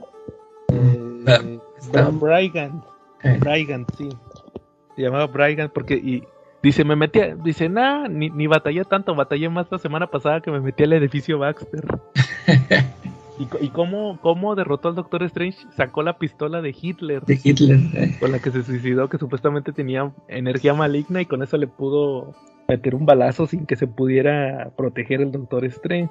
Y también este, cuando está, fíjate, eh, nada más como comentario, cuando está curando Night Nurse al Doctor Strange, le empieza a decir lo de... eh, ¿Qué tipo de sangre es? Y le dice el Wong, es, es B negativo, pero yo su sirviente soy O, o, o- ¿qué? O- es O negativo, ¿va? Los- Universal. no, positivos son, los son positivos son, son universales. A menos que mi condición me lo impida. Y ahí es cuando ya te empiezan a, a sospechar, ¿va? Porque ya le había dicho lo de, discúlpeme doctor, fue mi culpa. Y luego le dice, oiga, ¿y tiene alguna cirugía mayor? Y le dice el doctor Strange, sí, solamente una. Y luego te pone una splash page donde te pone toda la historia del doctor Strange. Cómo chocó, cómo rechazaba los casos y, y terminó volviéndose vagabundo y de ahí viajó a, a, y ya después este, se volvió el hechicero supremo. O sea, todo eso en una sola splash page, ahí te pone los cuadritos. Entonces, es- ese, eh, cuando yo lo leí la primera vez me gustó mucho porque es un resumen muy chido de la- del origen del Doctor Strange. No necesitas saber más por lo menos por esta historia. Pero ¿cómo- sí, sí, después sí te muestra unos pedacitos que te muestra cómo era de mamila, ¿no? Que ves que a un cuate que no lo quiere atender, algo así. Sí, sí, eso ya lo, me- lo menciona un poquito más adelante, pero creo que como básico sí funciona muy bien esto. Sí. ¿Cómo, cómo ven hasta aquí? ¿Qué les pareció a ustedes cuando lo leyeron? Tú que la que no lo habías leído. Fíjate, eh, ahí te va. Yo, ya ves que yo siempre les he comentado que a mí el Doctor Strange no es un personaje que me guste a mí. Que por eso precisamente no he leído casi nada de él. Y este, eh, este, esta serie se me hizo muy buena. De- ah, pues también yo nada más este, lo de la película, ¿verdad? así como ahorita decíamos, es, es lo más que he visto de Doctor Strange. Y, y aparte, bueno, y aquí esta historia se me hace, esta historia de cinco números me parece muy buena porque pues el escritor, eh, ya le he leído así varias cosas que, que me han gustado mucho y el dibujo también está, está muy bueno. Y, y está muy entretenido, o sea, fíjate, con esto que te ponen, bueno, traen, traen el- la trama de, de la enfermedad de Wang, que, que se anda muriendo y que le quieren buscar la cura. Pero luego ya, ya le meten esta trama del, del este ladrón. Ah, ah, Fíjate que a mí siempre me ha gustado cuando meten estos personajes, este, o sea, sa- salen así de repente que, o sea, que, que encuentran este, la forma de, de atacar a su, al, al héroe, ¿no? O sea, cómo este saca la pistola. O sea, es, es un cuate común y corriente, ¿no? Pero ha- halló la forma de cómo fregar a- al, al Strange.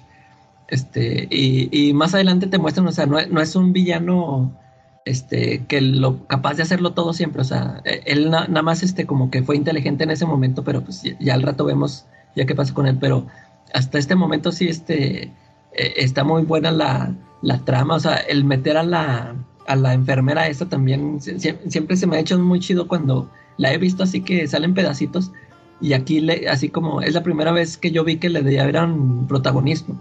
Yo también este nada más la había visto que saliera en pedacitos así cuando van ahí a atenderse, ¿no? Ya sea en Daredevil o el mismo hombre, araña, ¿no?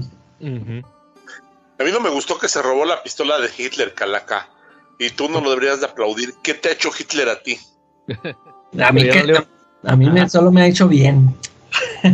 Oye, pero, pero ya no le iba a ocupar. No, es que es como Nelson cuando va a romper el carro de Hitler. Chocó el carro de Hitler. Se chocaste el carro de Hitler. ¿Qué te ha hecho Hitler a ti? ¿No? Y le pegó, ¿no? No. O, o como cuando dice Bart, respeta el auto de Bonnie Clyde también y que, que encuentra en la guantera dinero, ¿ah? Ah, sí. ¿no? También. Pero sí, este, Sí. ¿Qué te pareció a ti, Charlie? Fíjate que, que a mí me llamó la atención el dibujo de Martin. Este es así como, como de Jack Kirby, pero un Jack Kirby, Jack Kirby moderno, ¿no? Está entre lo, entre el balance estético de lo, de lo antiguo y lo moderno, ¿no? Es muy parecido, no sé, o sea, me gustó, es muy parecido, es un, es una extraña mezcla entre Jack Kirby, viene el Batman Animated Adventures, ¿no? Y todo eso, ¿no? O sea, se me hace muy moderno, muy padre. Y pues la interrogante esa, ¿no? De, de la cura para todas las enfermedades se me hace muy, muy, muy interesante, ¿no? O sea, el dilema de usarlo, no usarlo, el hombre se ha ganado este derecho, ¿qué va a pasar si lo tenemos? Este, si se enojará el Simi Sharing Block, si lo saco, ¿no? Entonces, pues sí me pareció interesante eso, ¿no? Claro. Entonces, bueno, pues, si quieren vamos a continuar un poquito. El, el número dos, lo que vemos es que empieza que este cuate, el que todavía no sabemos quién es, ¿va? Al que le... Al, al, al que le llevó este, el, el- ¿cómo les dije? El Bri- Bringer o cómo se llamaba? Brigard le llevó eh, la medicina esta o la, la poción, porque no sabemos ni todavía ni qué es. Y como que se da cuenta, ay, esto, esto es, eh, es importante, tengo que hablar con mis superiores, le dicen los supremos. Y, y el chiste es que luego vemos que ya se levanta el Doctor Strange y le dice la Night Nurse, no, pero pues ¿para dónde van? va? O sea, no, ya nos vamos, vamos a ir a investigar todo. Y le dice, no los puedo dejar ir este, a los dos. Porque tú traes un balazo y Wong este, le, puede dar un, le puede dar un ataque. Y se va con ellos, ¿va? No, pues voy a ir con ustedes. Que le dice, oye, ¿y cómo te llamo, va? Porque pues no te quiero decir Nine Nurse porque parece nombre de película porno. y le dice, le empieza a decir Watson. Pero, sa- ¿sabes, ¿saben cómo se llama esta Night Nurse específicamente? No. Nunca dicen en el cómic, se llama Linda Carter. Eh, Ah, mira, como la Mujer Maravilla. Igualita que la Ah, no, Mujer Linda Maravilla. Carter. No, Sí, Linda Carter era. Sí, era la Mujer Maravilla. Ah, sí, cierto. Porque la otra, la de la de las series de Netflix era Claire. Pero esa es en- otra. y en los, en los cómics sí la llamaban así. Eh, Linda. como Linda Carter. Pues sí, pero aquí no me le dicen Night Nurse. Es que te digo que eran tres.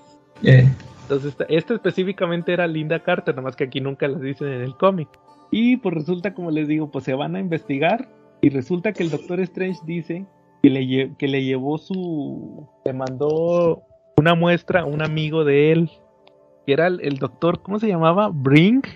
¿Sí, no? El doctor Brink o algo así. era, Era el, era, era el que, que, que le mandó que checara, va a ver qué, qué era. Y, y dice, no, no, eh, estoy seguro que él no me pudo haber traicionado. Y ahí tenemos un flashback, el que decías tú, Calaca, de cuando era mamón el Doctor Strange, que tiene ahí un paciente que, ya- que ya es terminal. Y le dice el Doctor Strange, no, no, yo, yo no te puedo atender. No, pero mire, este, le voy a pagar tanto, va, y tengo amigos. No, no, no, pues no, yo no te puedo atender, le dice que no que le dice que de, nada sirve que le dé falsas esperanzas, pero también por mamón. Que, eso lo voy a retomar un poquito más adelante. Que, que no sé ustedes, a ustedes no, luego, luego se sale, se pone a platicar con este cuate, con, con su amigo, y le dice eh, que, oye, pero pues este, ¿qué pasó con ese Doctor Strange que iba eh, de voluntario los fines de semana a críticas gratuitas? Y le dice, le dice, eh, que, que se, se ve que el Doctor Strange cierra el puño y le dice, pues ese Doctor Strange aprendió que no puede salvarlos a todos. No, no sé si a ustedes les, les recordó en la, en la película de Doctor Strange, en la primera, cuando le salvan la vida al, al, al vato que le dieron un balazo. ¿No se acuerdan al principio? Que, No cuando todavía es doctor, que le habla la, otra vez la Rachel McAdams, cuando, cuando le saca la bala de la cabeza, que le dice al otro vato, "Ah, eh, eh, tápate el reloj porque me estás distrayendo con el TikTok. No, no se acuerdan. Sí, no se acuerdan. de eso del reloj, sí. Que le salva la vida, bueno, le salva la vida a este vato y le dice la Rachel McAdams, por eso necesito que tú seas mi doctor de cabecera. Y el doctor Strange le dice, no, no, no, no, no, no, este, tú en tu carnicería esta de urgencias nomás te dedicas a salvar borrachos. Yo, yo este, me dedico a, a curar enfermedades, a encontrar nuevos procedimientos y hasta le dice la Rachel McAdams, sí, sí, a nosotros en urgencias no, no nos llega la gloria como a ti, Steven. No, no, no, tú no te acuerdas de eso, Charlie. De película.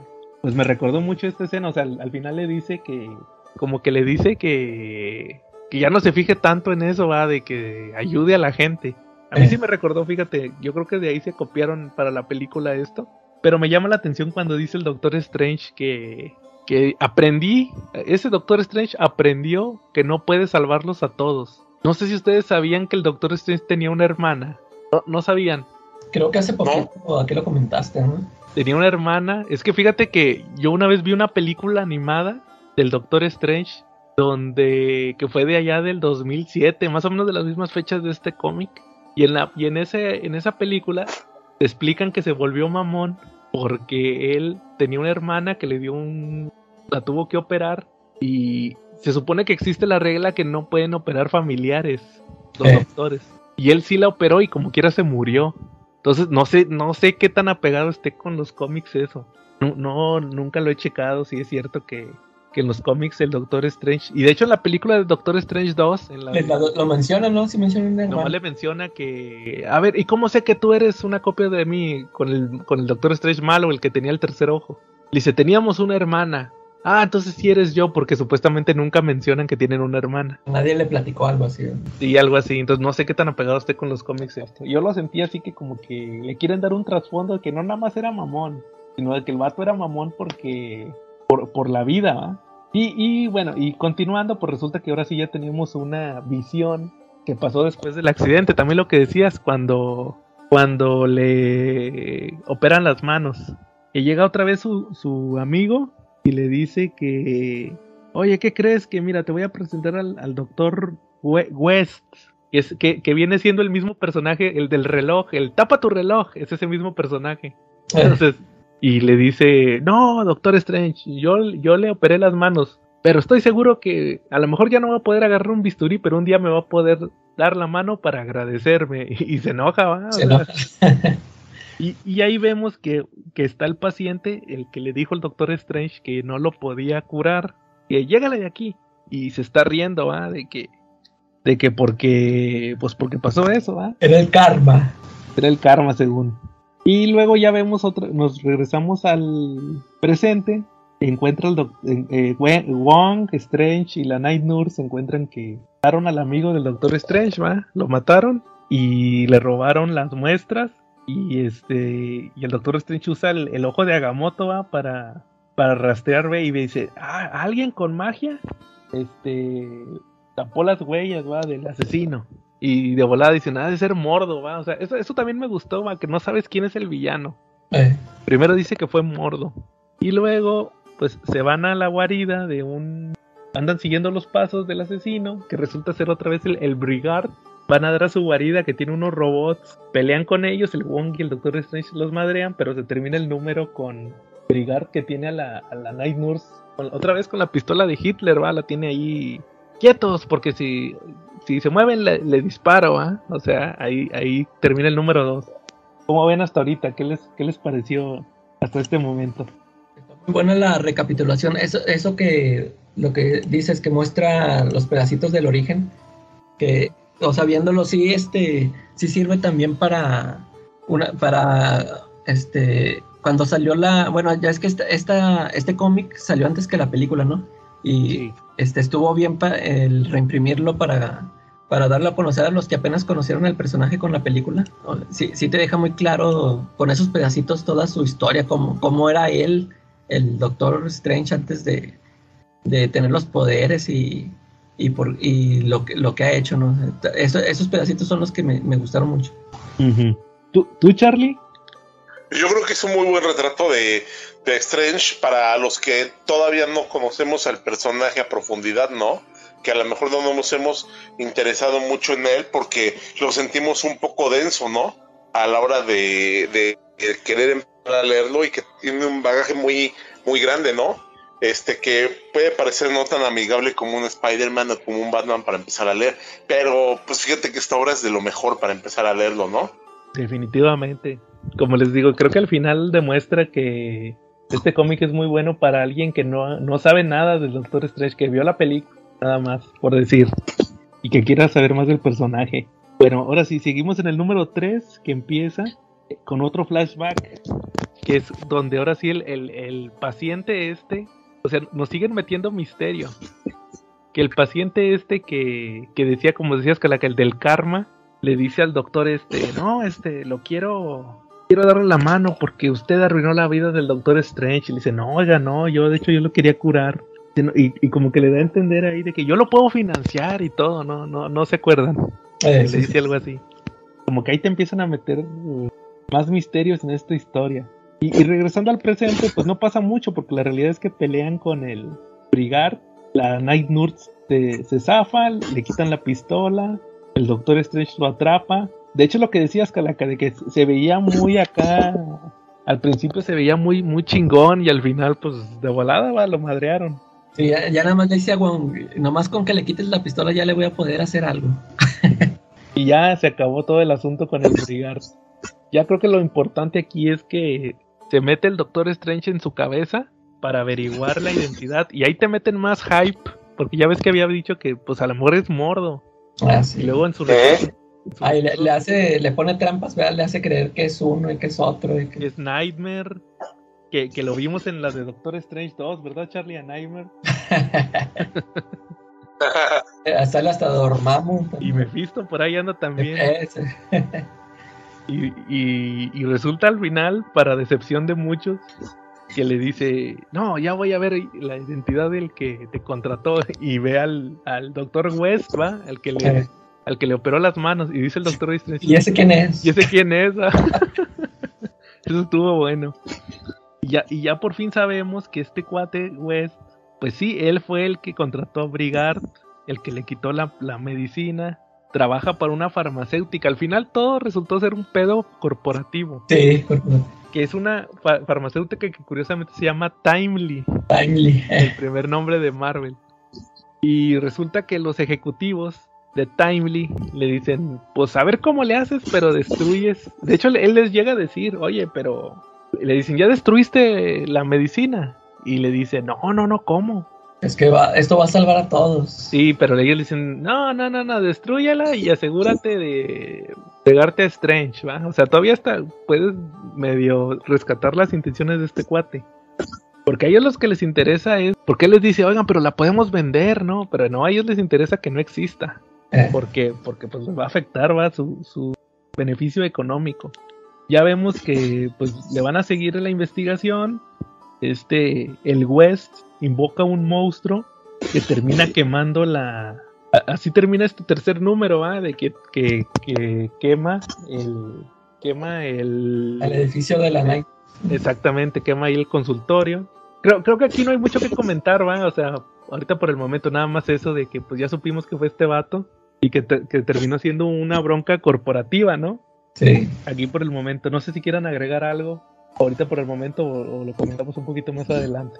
¿Tú, Sí, Charlie? no, nada más era eso de como que estos no que, o sea, no les convenía que saliera una cita para todo porque pues, se les iba a acabar la chamba. Exacto. ¿Tú, Charlie, algo que comentar? Efectivamente. Este, no, pues lo mismo que la calaca, ¿no? Digo, para mí este es el punto medular de la, de la serie, ¿no? De la miniserie. Eh, eh, las repercusiones que podría tener si, si, eso, si esa cura o ese elixir llega al- a, todos, ¿no? Exacto. Que desde el principio el doctor Strange había dicho, él decía que era la cura del cáncer. Puedo, lo que yo puedo hacer es este replicarla y, y dársela a todo el mundo. Y de hecho eso era lo que tenían miedo que hiciera el doctor Strange. Eh, Bueno, ahora sí, regresando al, al 4, pues resulta que sí se pone a pelear Strange con, con este monstruo. Que de hecho supuestamente era el monstruo que mataba a todos los hechiceros supremos. Ah, sí, sí. Él le gana simple y, o sea, se madrea a Wong, captura a la Night Nurse, le quita el ojo de Agamotto y le quita la capa. Al final le, le gana porque le mete un balazo con la Traía la pistola pistola de y ya la le dice, no quiero volver a tocar una de esas cosas en mi vida. va", y la- Hit- la- Hit- Hitler es el héroe de, este, de esta historia. Exactamente, si no hubiera sido Hitler, salvó al Doctor Strange y salvó al mundo. Y pues resulta ya, como les digo, que pasa esta situación, ya van a buscar a West, a su, a- tienen una bóveda, y ahí suelta toda la sopa, ¿va? Que creo que este es el, como diría Charlie, la revelación más revelación de la historia de las revelaciones, que ya te dicen qué pasó, que este doctor, cuando se desapareció el Doctor Strange, él sí siguió eh, atendiéndolos, lo que no hacía Strange. Strange, pues sí les dijo de que no te quiero dar falsas esperanzas, va, le dijo al, al vato este, al, al paciente. Y este cuate sí los atendía, pero pues se dio cuenta que no los podía salvar. O sea, en su buena intención de curarlos, se dio- y se volvió alcohólico y se obsesionó con saber qué había pasado con Strange. Lo siguió hasta Camartage y luego hasta fue alumno del, del Ancient One, ¿va? También. Que, que, que tampoco es Tilda Swinton, Swanton o Swinton. No, es el chinito. no, es el- la versión chinita, ¿va? Que ya lo hagan como en las películas incluyente. Y resulta que le dice, ah, no, no te dijo. Es que, dice, cada maestro quiere hacer especial a su alumno, va, quiere hacer sentirse especial, por eso nunca te dijo, pero le, sí le dice, va, de que yo era un reemplazo por si a ti no la, no la hacías, va. Pero luego dice que, se, que, que, que estudió y como que ya no le gustó y se regresó. Y a él se le ocurrió usar la magia para curar. Porque dice que curó a unos chavitos en la India. Dice, curé a unos chavitos de casualidad ahí en, en la frontera con la India, los curé. Se regresó y le dice a este vato al... Ya nos revelan que en realidad este lo financió el cuate este, pero para que lo siguiera curando, ¿va? o sea, el, el paciente este del karma nunca tuvo nada que ver con la venganza, va, de Strange, o sea, fue nada Eh. más como un como un gancho, ¿va? Para, para clavarte así de que, ah, va a estar interesante la historia, hay muchos sospechosos. Y resulta que este doctor West lo quiso curar y lo hizo explotar, ¿va? Como Eh. que, como que las células se, las células, los, los este, glóbulos blancos atacaron el cáncer, pero luego que así ex- explotó. Y resulta que lo, lo, lo encontraron unos de Timely, de la farmacéutica, y le dijeron, oye, fíjate que vimos que curaste a una gente en la India donde nosotros, pues, probábamos las medicinas, ¿va? Entonces, este, te ofrecemos un trabajo aquí con nosotros, pero no queremos que vuelvas a usar la magia para curar y te vamos aparte a tapar en la bronca esta del, Del que que se murió, ¿va? Y pues ya resulta que así le dice, va, de que estuvo trabajando ahí, el Doctor Strange se zafa, de hecho le dice que siempre se pudo zafar desde el principio, lo, le dice que le dé la cura, pero el vato pues se, se escapa, va, y, y se distrae también porque Wong ahí se, se muere supuestamente, va, le dice la Nine Nurse, espérate porque Wong le dio un ataque y ya se murió. Y así se acaba el número 4. ¿Cómo, ¿Cómo ven hasta aquí? ¿Qué les parecieron las motivaciones de este güey? Del West. Tuvo buena, tuvo buena esa, esa revelación. O sea, yo creo que los últimos dos números, con toda la revelación de que todo fue farmacéutico y este vato tenía buenas intenciones, me, me pareció. Pues me gustó. ¿A, a ti, Charlie, qué te pareció? Este, pues sí, también me gustó mucho ese giro, ¿no? Ese giro de West. Eh, la verdad es que yo creo que no, eh, lo digo a veces, no tan seguido, pero yo creo que este es de las series que no tiene desperdicio, ¿no? Exacto. Y, y sobre todo eso de que, o sea, él, su intención, es que, es que yo creo que es lo, lo que demuestra los cómics bien escritos. Porque él, él, eh, por eso les hacía tanto hincapié del Doctor Strange al principio que dice, es que este Doctor Strange lo puede ser un mamón, mentiroso, puerco, idiota, pero nunca estrella de porno, pero él decía, de que yo no los puedo curar a todos, no les quiero dar falsas esperanzas, y aunque sea mamón, o sea, el vato nos queda claro que era mamón, pero también dentro de lo mamón era realista. Y este otro cuate, siendo el buena onda, va, el no, no, Strange, hay, hay que a- apoyarlos a todos, va, pues eh, se volvió alcohólico. Ahí sale cuando está todo alcohólico porque se dio cuenta de que no los podía salvar a todos. O sea, dentro de su buena intención, el vato se dio cuenta de la realidad. Por eso eso lo, lo llevó a, a seguir el camino de Strange. Y luego cuando curó a los niños, va, y dijo, pues voy a curar al otro. Y nada, pues no pudo, va, o sea. Y, y de hecho ahorita más adelante lo, lo vamos a, a retomar lo del paciente este. Y ahora sí pasando al, al último número, al número 5, resulta que pues Wong, la Night Nurse le dice, eh, se murió, pero lo voy a tratar aquí de revivir, va, le voy a estar haciendo eh, RCP. Se pela el, el este... Que, que curiosamente no se dieron cuenta que lo, lo atrapa igual que como atrapó a este en la de Doctor Strange 1 que le, que le pone una como unos grilletes a este, ¿cómo se llama? Caecilius. Ah, sí, sí. Le pone unas, unos grilletes de aquí igualito. Se zafa, va a buscar Strange y tiene ahí en, en- en su laboratorio tiene la muestra, le dice que se la dé y, y ahí le dice, le dice eh, que está mal que use el, el- la, po- la poción, porque le dice, no, no, este, Strange, está mal que tú uses esto porque este, este remedio mágico, la- la- los, los remedios deben ser naturales, ¿va? O sea, le dice Eh. que, si se tiene que morir gente, que se muera. Y le dice, no, dice, la, la, la, Dice, "To- todas las curas han sido como magia la primera vez que se, se utilizan. Pero eso no es un, un pretexto, ¿vale? Dice, y le- me gusta mucho la frase que le dice el Doctor Strange. Le dice, si se murió este cuate, el, el, el paciente este del karma, dice, no se murió, No fue por la magia. Fue por tu inexperiencia, le dice. O sea, casi casi tú la regaste, no le quieres echar la culpa a la magia. Y se, se quiere pelar, y luego saca, supuestamente tenía muchos artefactos mágicos y saca unas arenas de, de Vishanti, creo que son arenas de Vishanti. Sí. Es un relojito que dice, mientras yo use este reloj, en tres minutos no vamos a poder usar magia. A ver, se me hizo chido. Esa, esa parte me gustó mucho. Que le dice, pues nos vamos a agarrar a, a- a madrazos, ¿va? Y, y- y le dicen al doctor Strange, tú eres un, un triste anciano, porque no sé si también, a, la- a diferencia de las películas, el doctor Strange ya está, ya está viejito. Sí.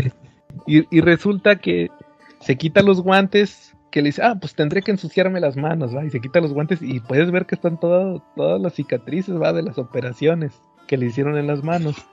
Le mete unos madrazos el West y, y curiosamente ahí dice el Doctor Strange que e- eso me gustó mucho, que le dice, Wong eh, no, no solamente es mi sirviente, sino también es mi maestro. Y supuestamente le enseñó Kung Fu y le mete una madriza, ¿va? A, a- al West y le dice eso, ¿va? De que no, no le puedo ganar a Iron Fist, pero sí le puedo dar pelea. Y, y después de eso resulta que se cae este cuate, el, el West, por, por equivocación, porque estaban peleando en la lluvia y estaban como en un, en el techo, ¿va? Del, del edificio o en una terraza. Se cae y, y, y ya dice el doctor, dice, no, pues ya valió, ¿va? Porque se cayó y traía el frasquito y el frasquito se está cayendo se está cayendo ahí por una alcantarilla, muy al estilo de Watchmen, ¿te acuerdas? Cuando se muere el comedian. Eh, Y resulta que queda un pedacito de vidrio con una gotita y, se le aparece el, el, el, fantasma astral, va, de West, que le dice, ¿sabes qué? Pues conjuré este fantasma antes de caer, va, o sea que ahorita que se muera ya mi cuerpo ya me voy a morir, va, pero a ver cómo le haces, va. Dice, ¿qué vas a hacer, Strange? ¿Puedes usar esa gotita para salvar a Wong? ¿O puedes usar esa gotita para replicarla? Te vas a tardar unas horas en replicarla, en, eh, con magia y todo, y llevarle la cura a todo el mundo. ¿Qué vas a hacer? Pero no sabes si Wong va a durar. Y pues ahí se hace la, incógnita, ¿va? Y pues ya tenemos el final de la historia donde resulta que sí le dio la, cura a Wong. Le dio la cura a Wong y hasta el Wong le dice, "Oh, doctor, pero ¿cómo le va a hacer si ya se la, la, la, la- la, cura ya se, se pasó por todo mi cuerpo? dice, no, Wong, pues este, yo hice un juramento. El principal fue el de, de no, de no negarle tratamiento a un a un este a un paciente, va, y pues fue mi prioridad salvarte a ti. Y ya se sale con la Night Nurse y le dice, no, pues ya ahí le dice que hizo bien, que no se preocupe, que hubieran tomado la misma decisión.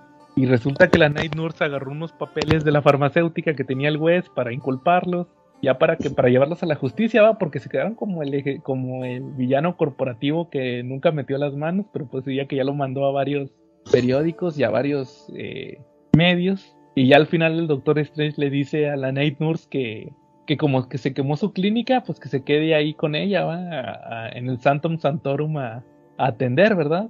Y ya se termina que se besan, que ya se enamoraron, porque ya andaban medio, ya andaban ahí de calenturientos, ahí un poquito más atrás. ¿Cómo vieron esta historia? ¿Qué les pareció el, final? Fíjate, a mí, a mí eso de que se queda con la Night Nurse, eso se me hace increíble, o sea, porque yo siempre he tenido eh, el concepto este, así como decías ahorita, de que Doctor Strange ya está así viejito. Y yo decía, ay, este señor, o sea, ¿cómo va a ser este atractivo para esta chava, no? O, ya ves que ha tenido varias chavas acá, este, La Clea. la, eh, creo que hasta con Tigra y ah, también eh, con Electra, la vi- lo vi también que también andó con Electra. Órale. este, pero sí, este, fíjate, este, de eso que te decía yo de que el personaje no me gusta mucho, era también, no sé si te acuerdas que en varias, en, en varios cómics que yo he leído y que me he quejado, donde aparece él, o sea, que yo siempre decía, "Ah, ese Doctor Strange es un inútil, siempre que van a pedirle ayuda, nunca puede hacer nada. No sé si te acuerdas que yo, yo por ejemplo, me acuerdo de mucho de este Spider-Man cuando le metió un balazo a la tía May va a pedirle ayuda y no, no, no puede hacerlo nada, no puede hacer nada. Yo decía, ¿qué? No, o sea, no. o sea, para mí, me- ahí en ese momento me, pareció un inútil. Digo, pues, o sea, con tanta magia no puede hacer nada. Y aquí en este cómic, este, me, me gustó que a, mí me, haz de cuenta que me lo fue dirigido a mí, ¿no? Deja ahí claro que, eh, por ejemplo, cu- cuando está Wong herido, Le dice la Night Nurse, ¿no? No, no traerás por ahí un catéter o algo así, o sea, instrumentos quirúrgicos. Que no puede, sí, que Eh, no puede conjurarlos. Eso le dice ese, no, pues, o sea, con la magia, o sea, la, o sea, la magia es para a- hacer este encantos, hechizos, ese, lanzar rayitos, pero que aparecer, o sea, a ese tipo de cosas, pues no, o sea, Crear. así no funciona, eh. Eso me gustó, o sea, ya, ya me quedó claro de todas estas cosas que siempre me había enojado yo, ¿no? Que, que cuando le iban a pedir así de ese tipo de ayuda y que dijeron, no, pues eh, de eso sí no puedo ayudar. A- a- Eso me gustó mucho porque ya, o sea, me lo aclaró todo, ya, ya me, de- o sea, ya me lo puso en otra perspectiva al personaje que De yo, hecho, que yo tenía de él. De hecho, es un punto que a mí se me había olvidado decirles. Más atrás le dice, también aparte de eso del catéter, le dice, oye, oiga Wong, este, ah, que porque Ah, se sí, siente sí. mal. Le dice, se me olvidó rellenar las pastillas. Dice, no se preocupe, este, Wong. Ahí debo de tener en mi, en mi consultorio. Ahorita pasamos de regreso y le doy unas pastillas. Y le dice, ah, no, no me importa tomarme unas genéricas. Y le dice la Night no, no, no, es que esas pastillas nomás son, nomás son de la farmacéutica esta, la Timely. O sea, como que ya te empiezan a meter la intriga. Eh, Y, y le dice, oiga, ¿y, ¿y a poco este Strange no le puede conjurar unas, ahorita aquí, unas pastillas? Y ahí le dice Wong, no señorita, lo que pasa es que la magia no es así, le dice, "Eh, así como la ciencia, fíjate, esa es, esa es- eh, sí, esa frase sí me gusta mucho también. así como la ciencia no puede replicar la magia, es lo mismo, la magia no puede replicar la ciencia. Eh, Esa ándale, es una frase matona. sí, ándale, sí, o sea, con eso ya te, te explica todo eso ¿verdad? que yo, de lo que yo me quejaba siempre. Está ¿Tú, bueno. Charlie? Eh, mira, pues yo creo que yo creo que la obra, pues, está ligerita para leer, no es así como que muy, muy indigerible, ¿no? De repente sí, sí yo tenía cierto problema con Strange porque pues se me hacía muy indigerible, la verdad. Y es un pecado grave del lector porque sin leerlo ya lo estaba prejuzgando. Pero no, la verdad, ya, ya viéndolo, no está nada indigerible, ¿no? Y yo sí tenía miedo de enfrentarme o de encontrarme algo así como morrisonesco. Ya sabes que de repente no me late tanto eso.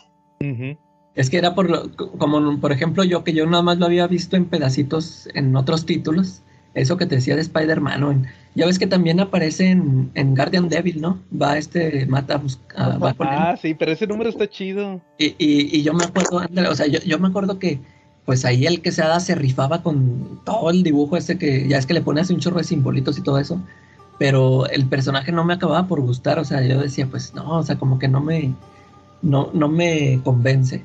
Y, y sí es cierto, este, este cómic está muy, está muy bien escrito. Yo que no conozco mucho de su, de, de su cast de personajes, o, o sea, todo lo, de todo su mundo, y, y aquí te lo deja todo muy claro, ¿no? Está, está muy buen, muy bueno este, este cómic. Fíjate, estaba escuchando yo el episodio de House of M. ¿Te acuerdas cuando grabamos el episodio de House, M, House of Sí. M? Que nos acompañó Quetzal, ¿sí se acuerdan? Que, que Sí. yo ahí mencioné, fíjate, me acordé mucho ahorita que dijiste eso de que, que siempre llega tarde o, o no hace nada.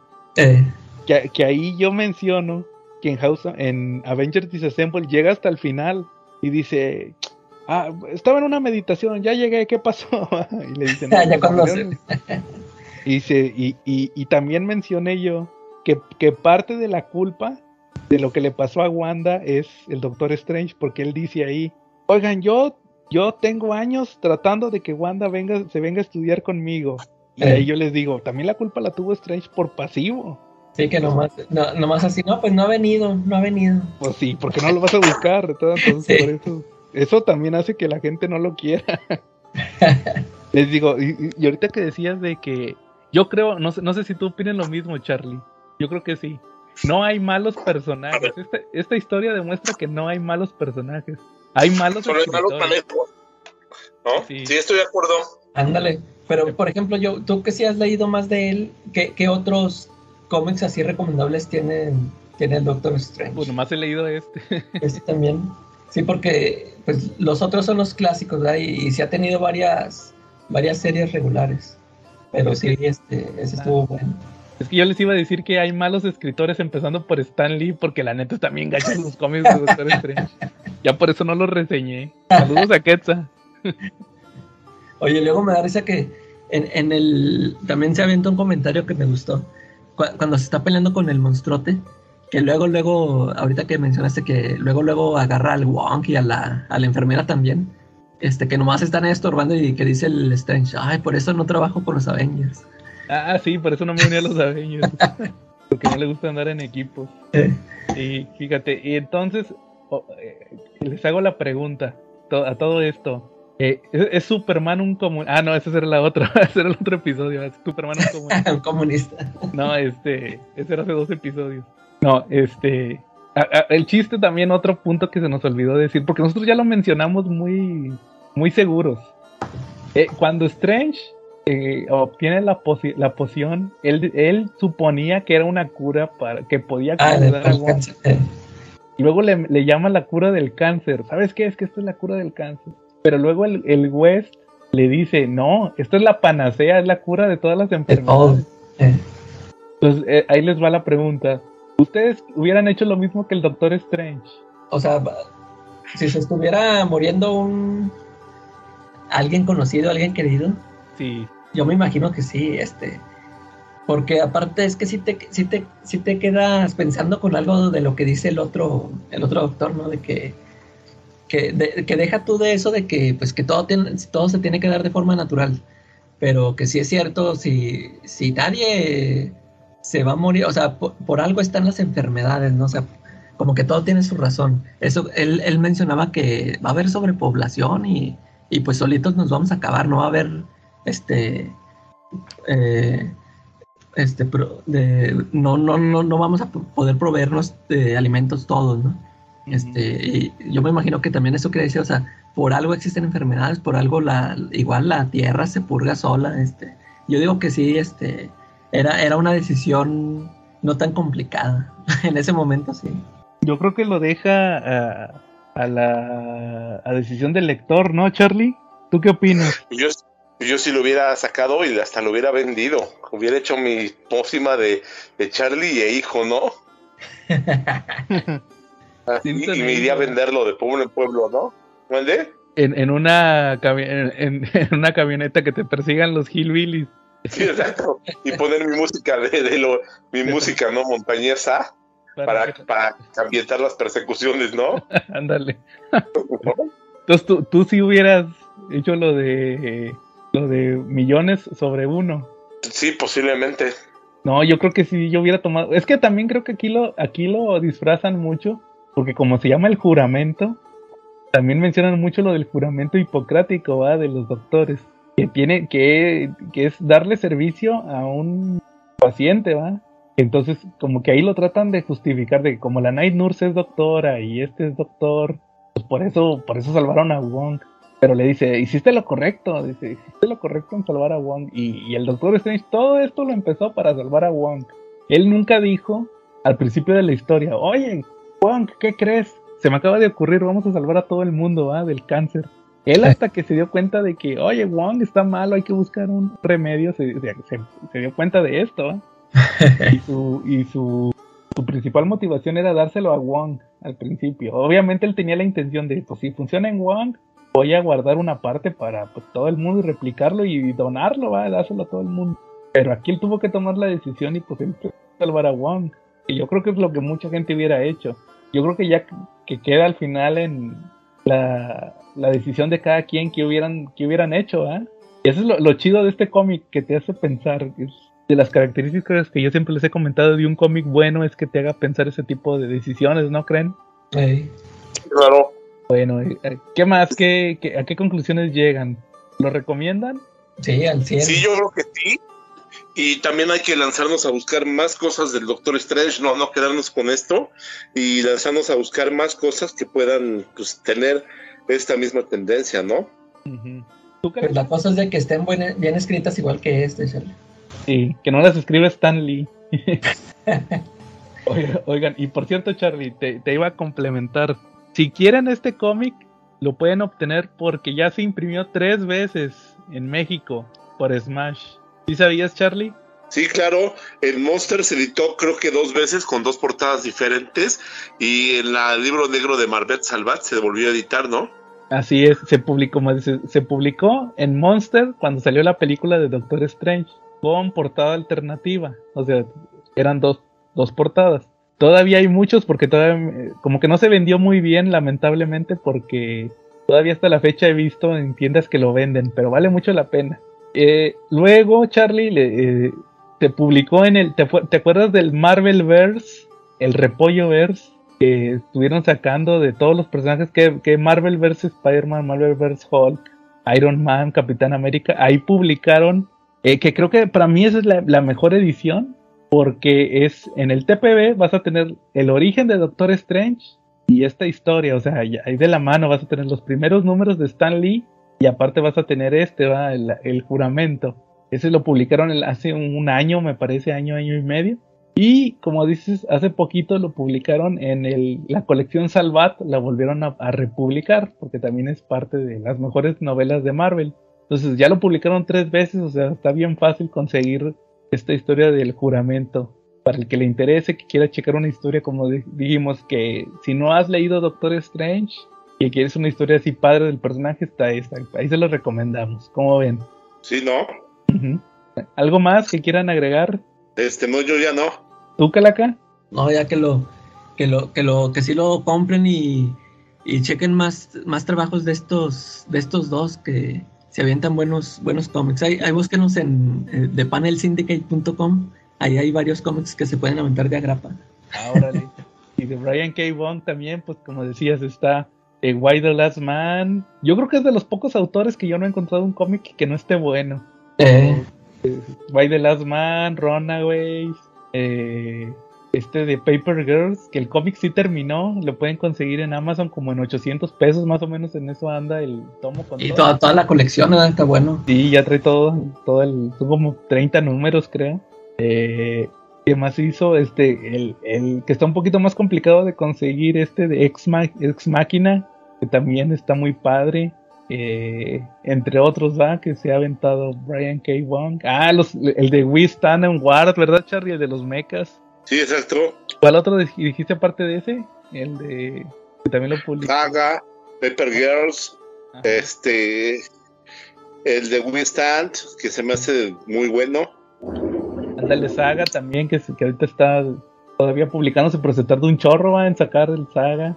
Todos esos, todos esos cómics. Entonces, ahí también próximamente episodio de Brian K. Wong. Ahí está en la tómbola también. Bueno, entonces, si, si no hay nada más, yo creo que acabamos por esta semana. ¿Cómo ven? Pues sí, muy bien, entonces. Oye, oye, Charlie, te íbamos a preguntar antes de, si quieres, antes de acabar. La próxima semana se nos van a juntar dos festejos. Es el episodio de Batman Day, porque creo que es, es la próxima semana, ¿no? El Batman Day.